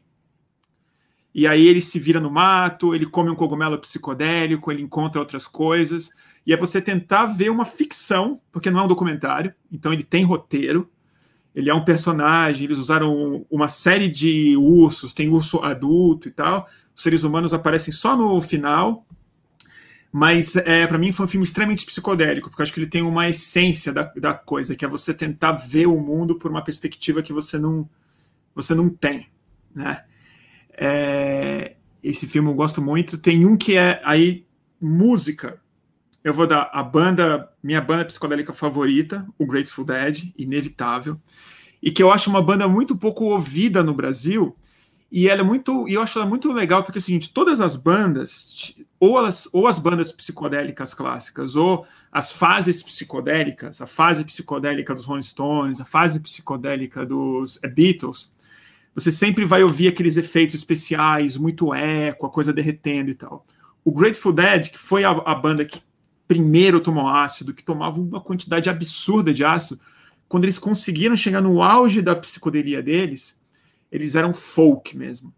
Eles não usavam pedal, eles faziam canções, mas eles tinham um entrosamento e uma consciência de fazer aquilo entrar dentro de você e te levar para os lugares, que para mim é a maestria da, da é, psicodelia.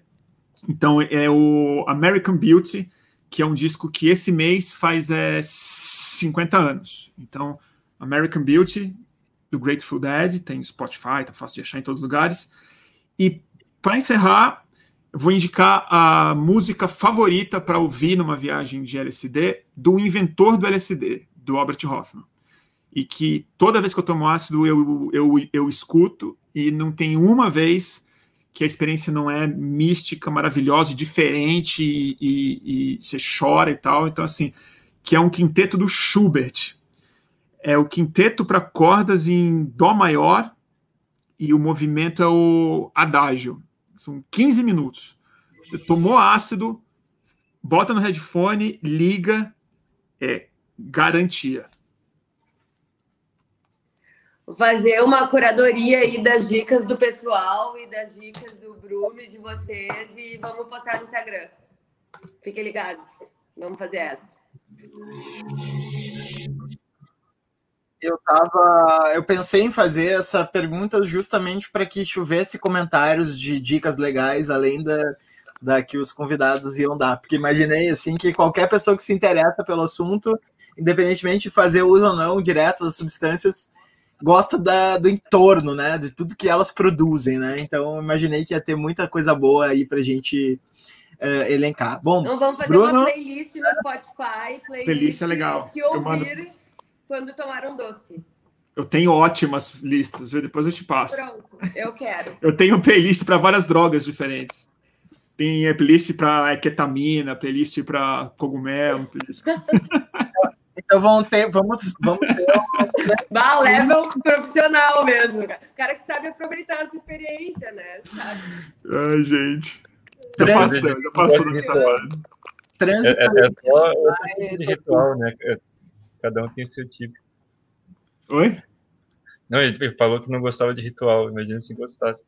É, tem vários rituais diferentes, né? Tem rituais que são mais territorializados e outros que são mais. Eu sou é, organizado, no, no, mas não sou muito ritualístico. Eu tenho uma sistemática que é para dar certo.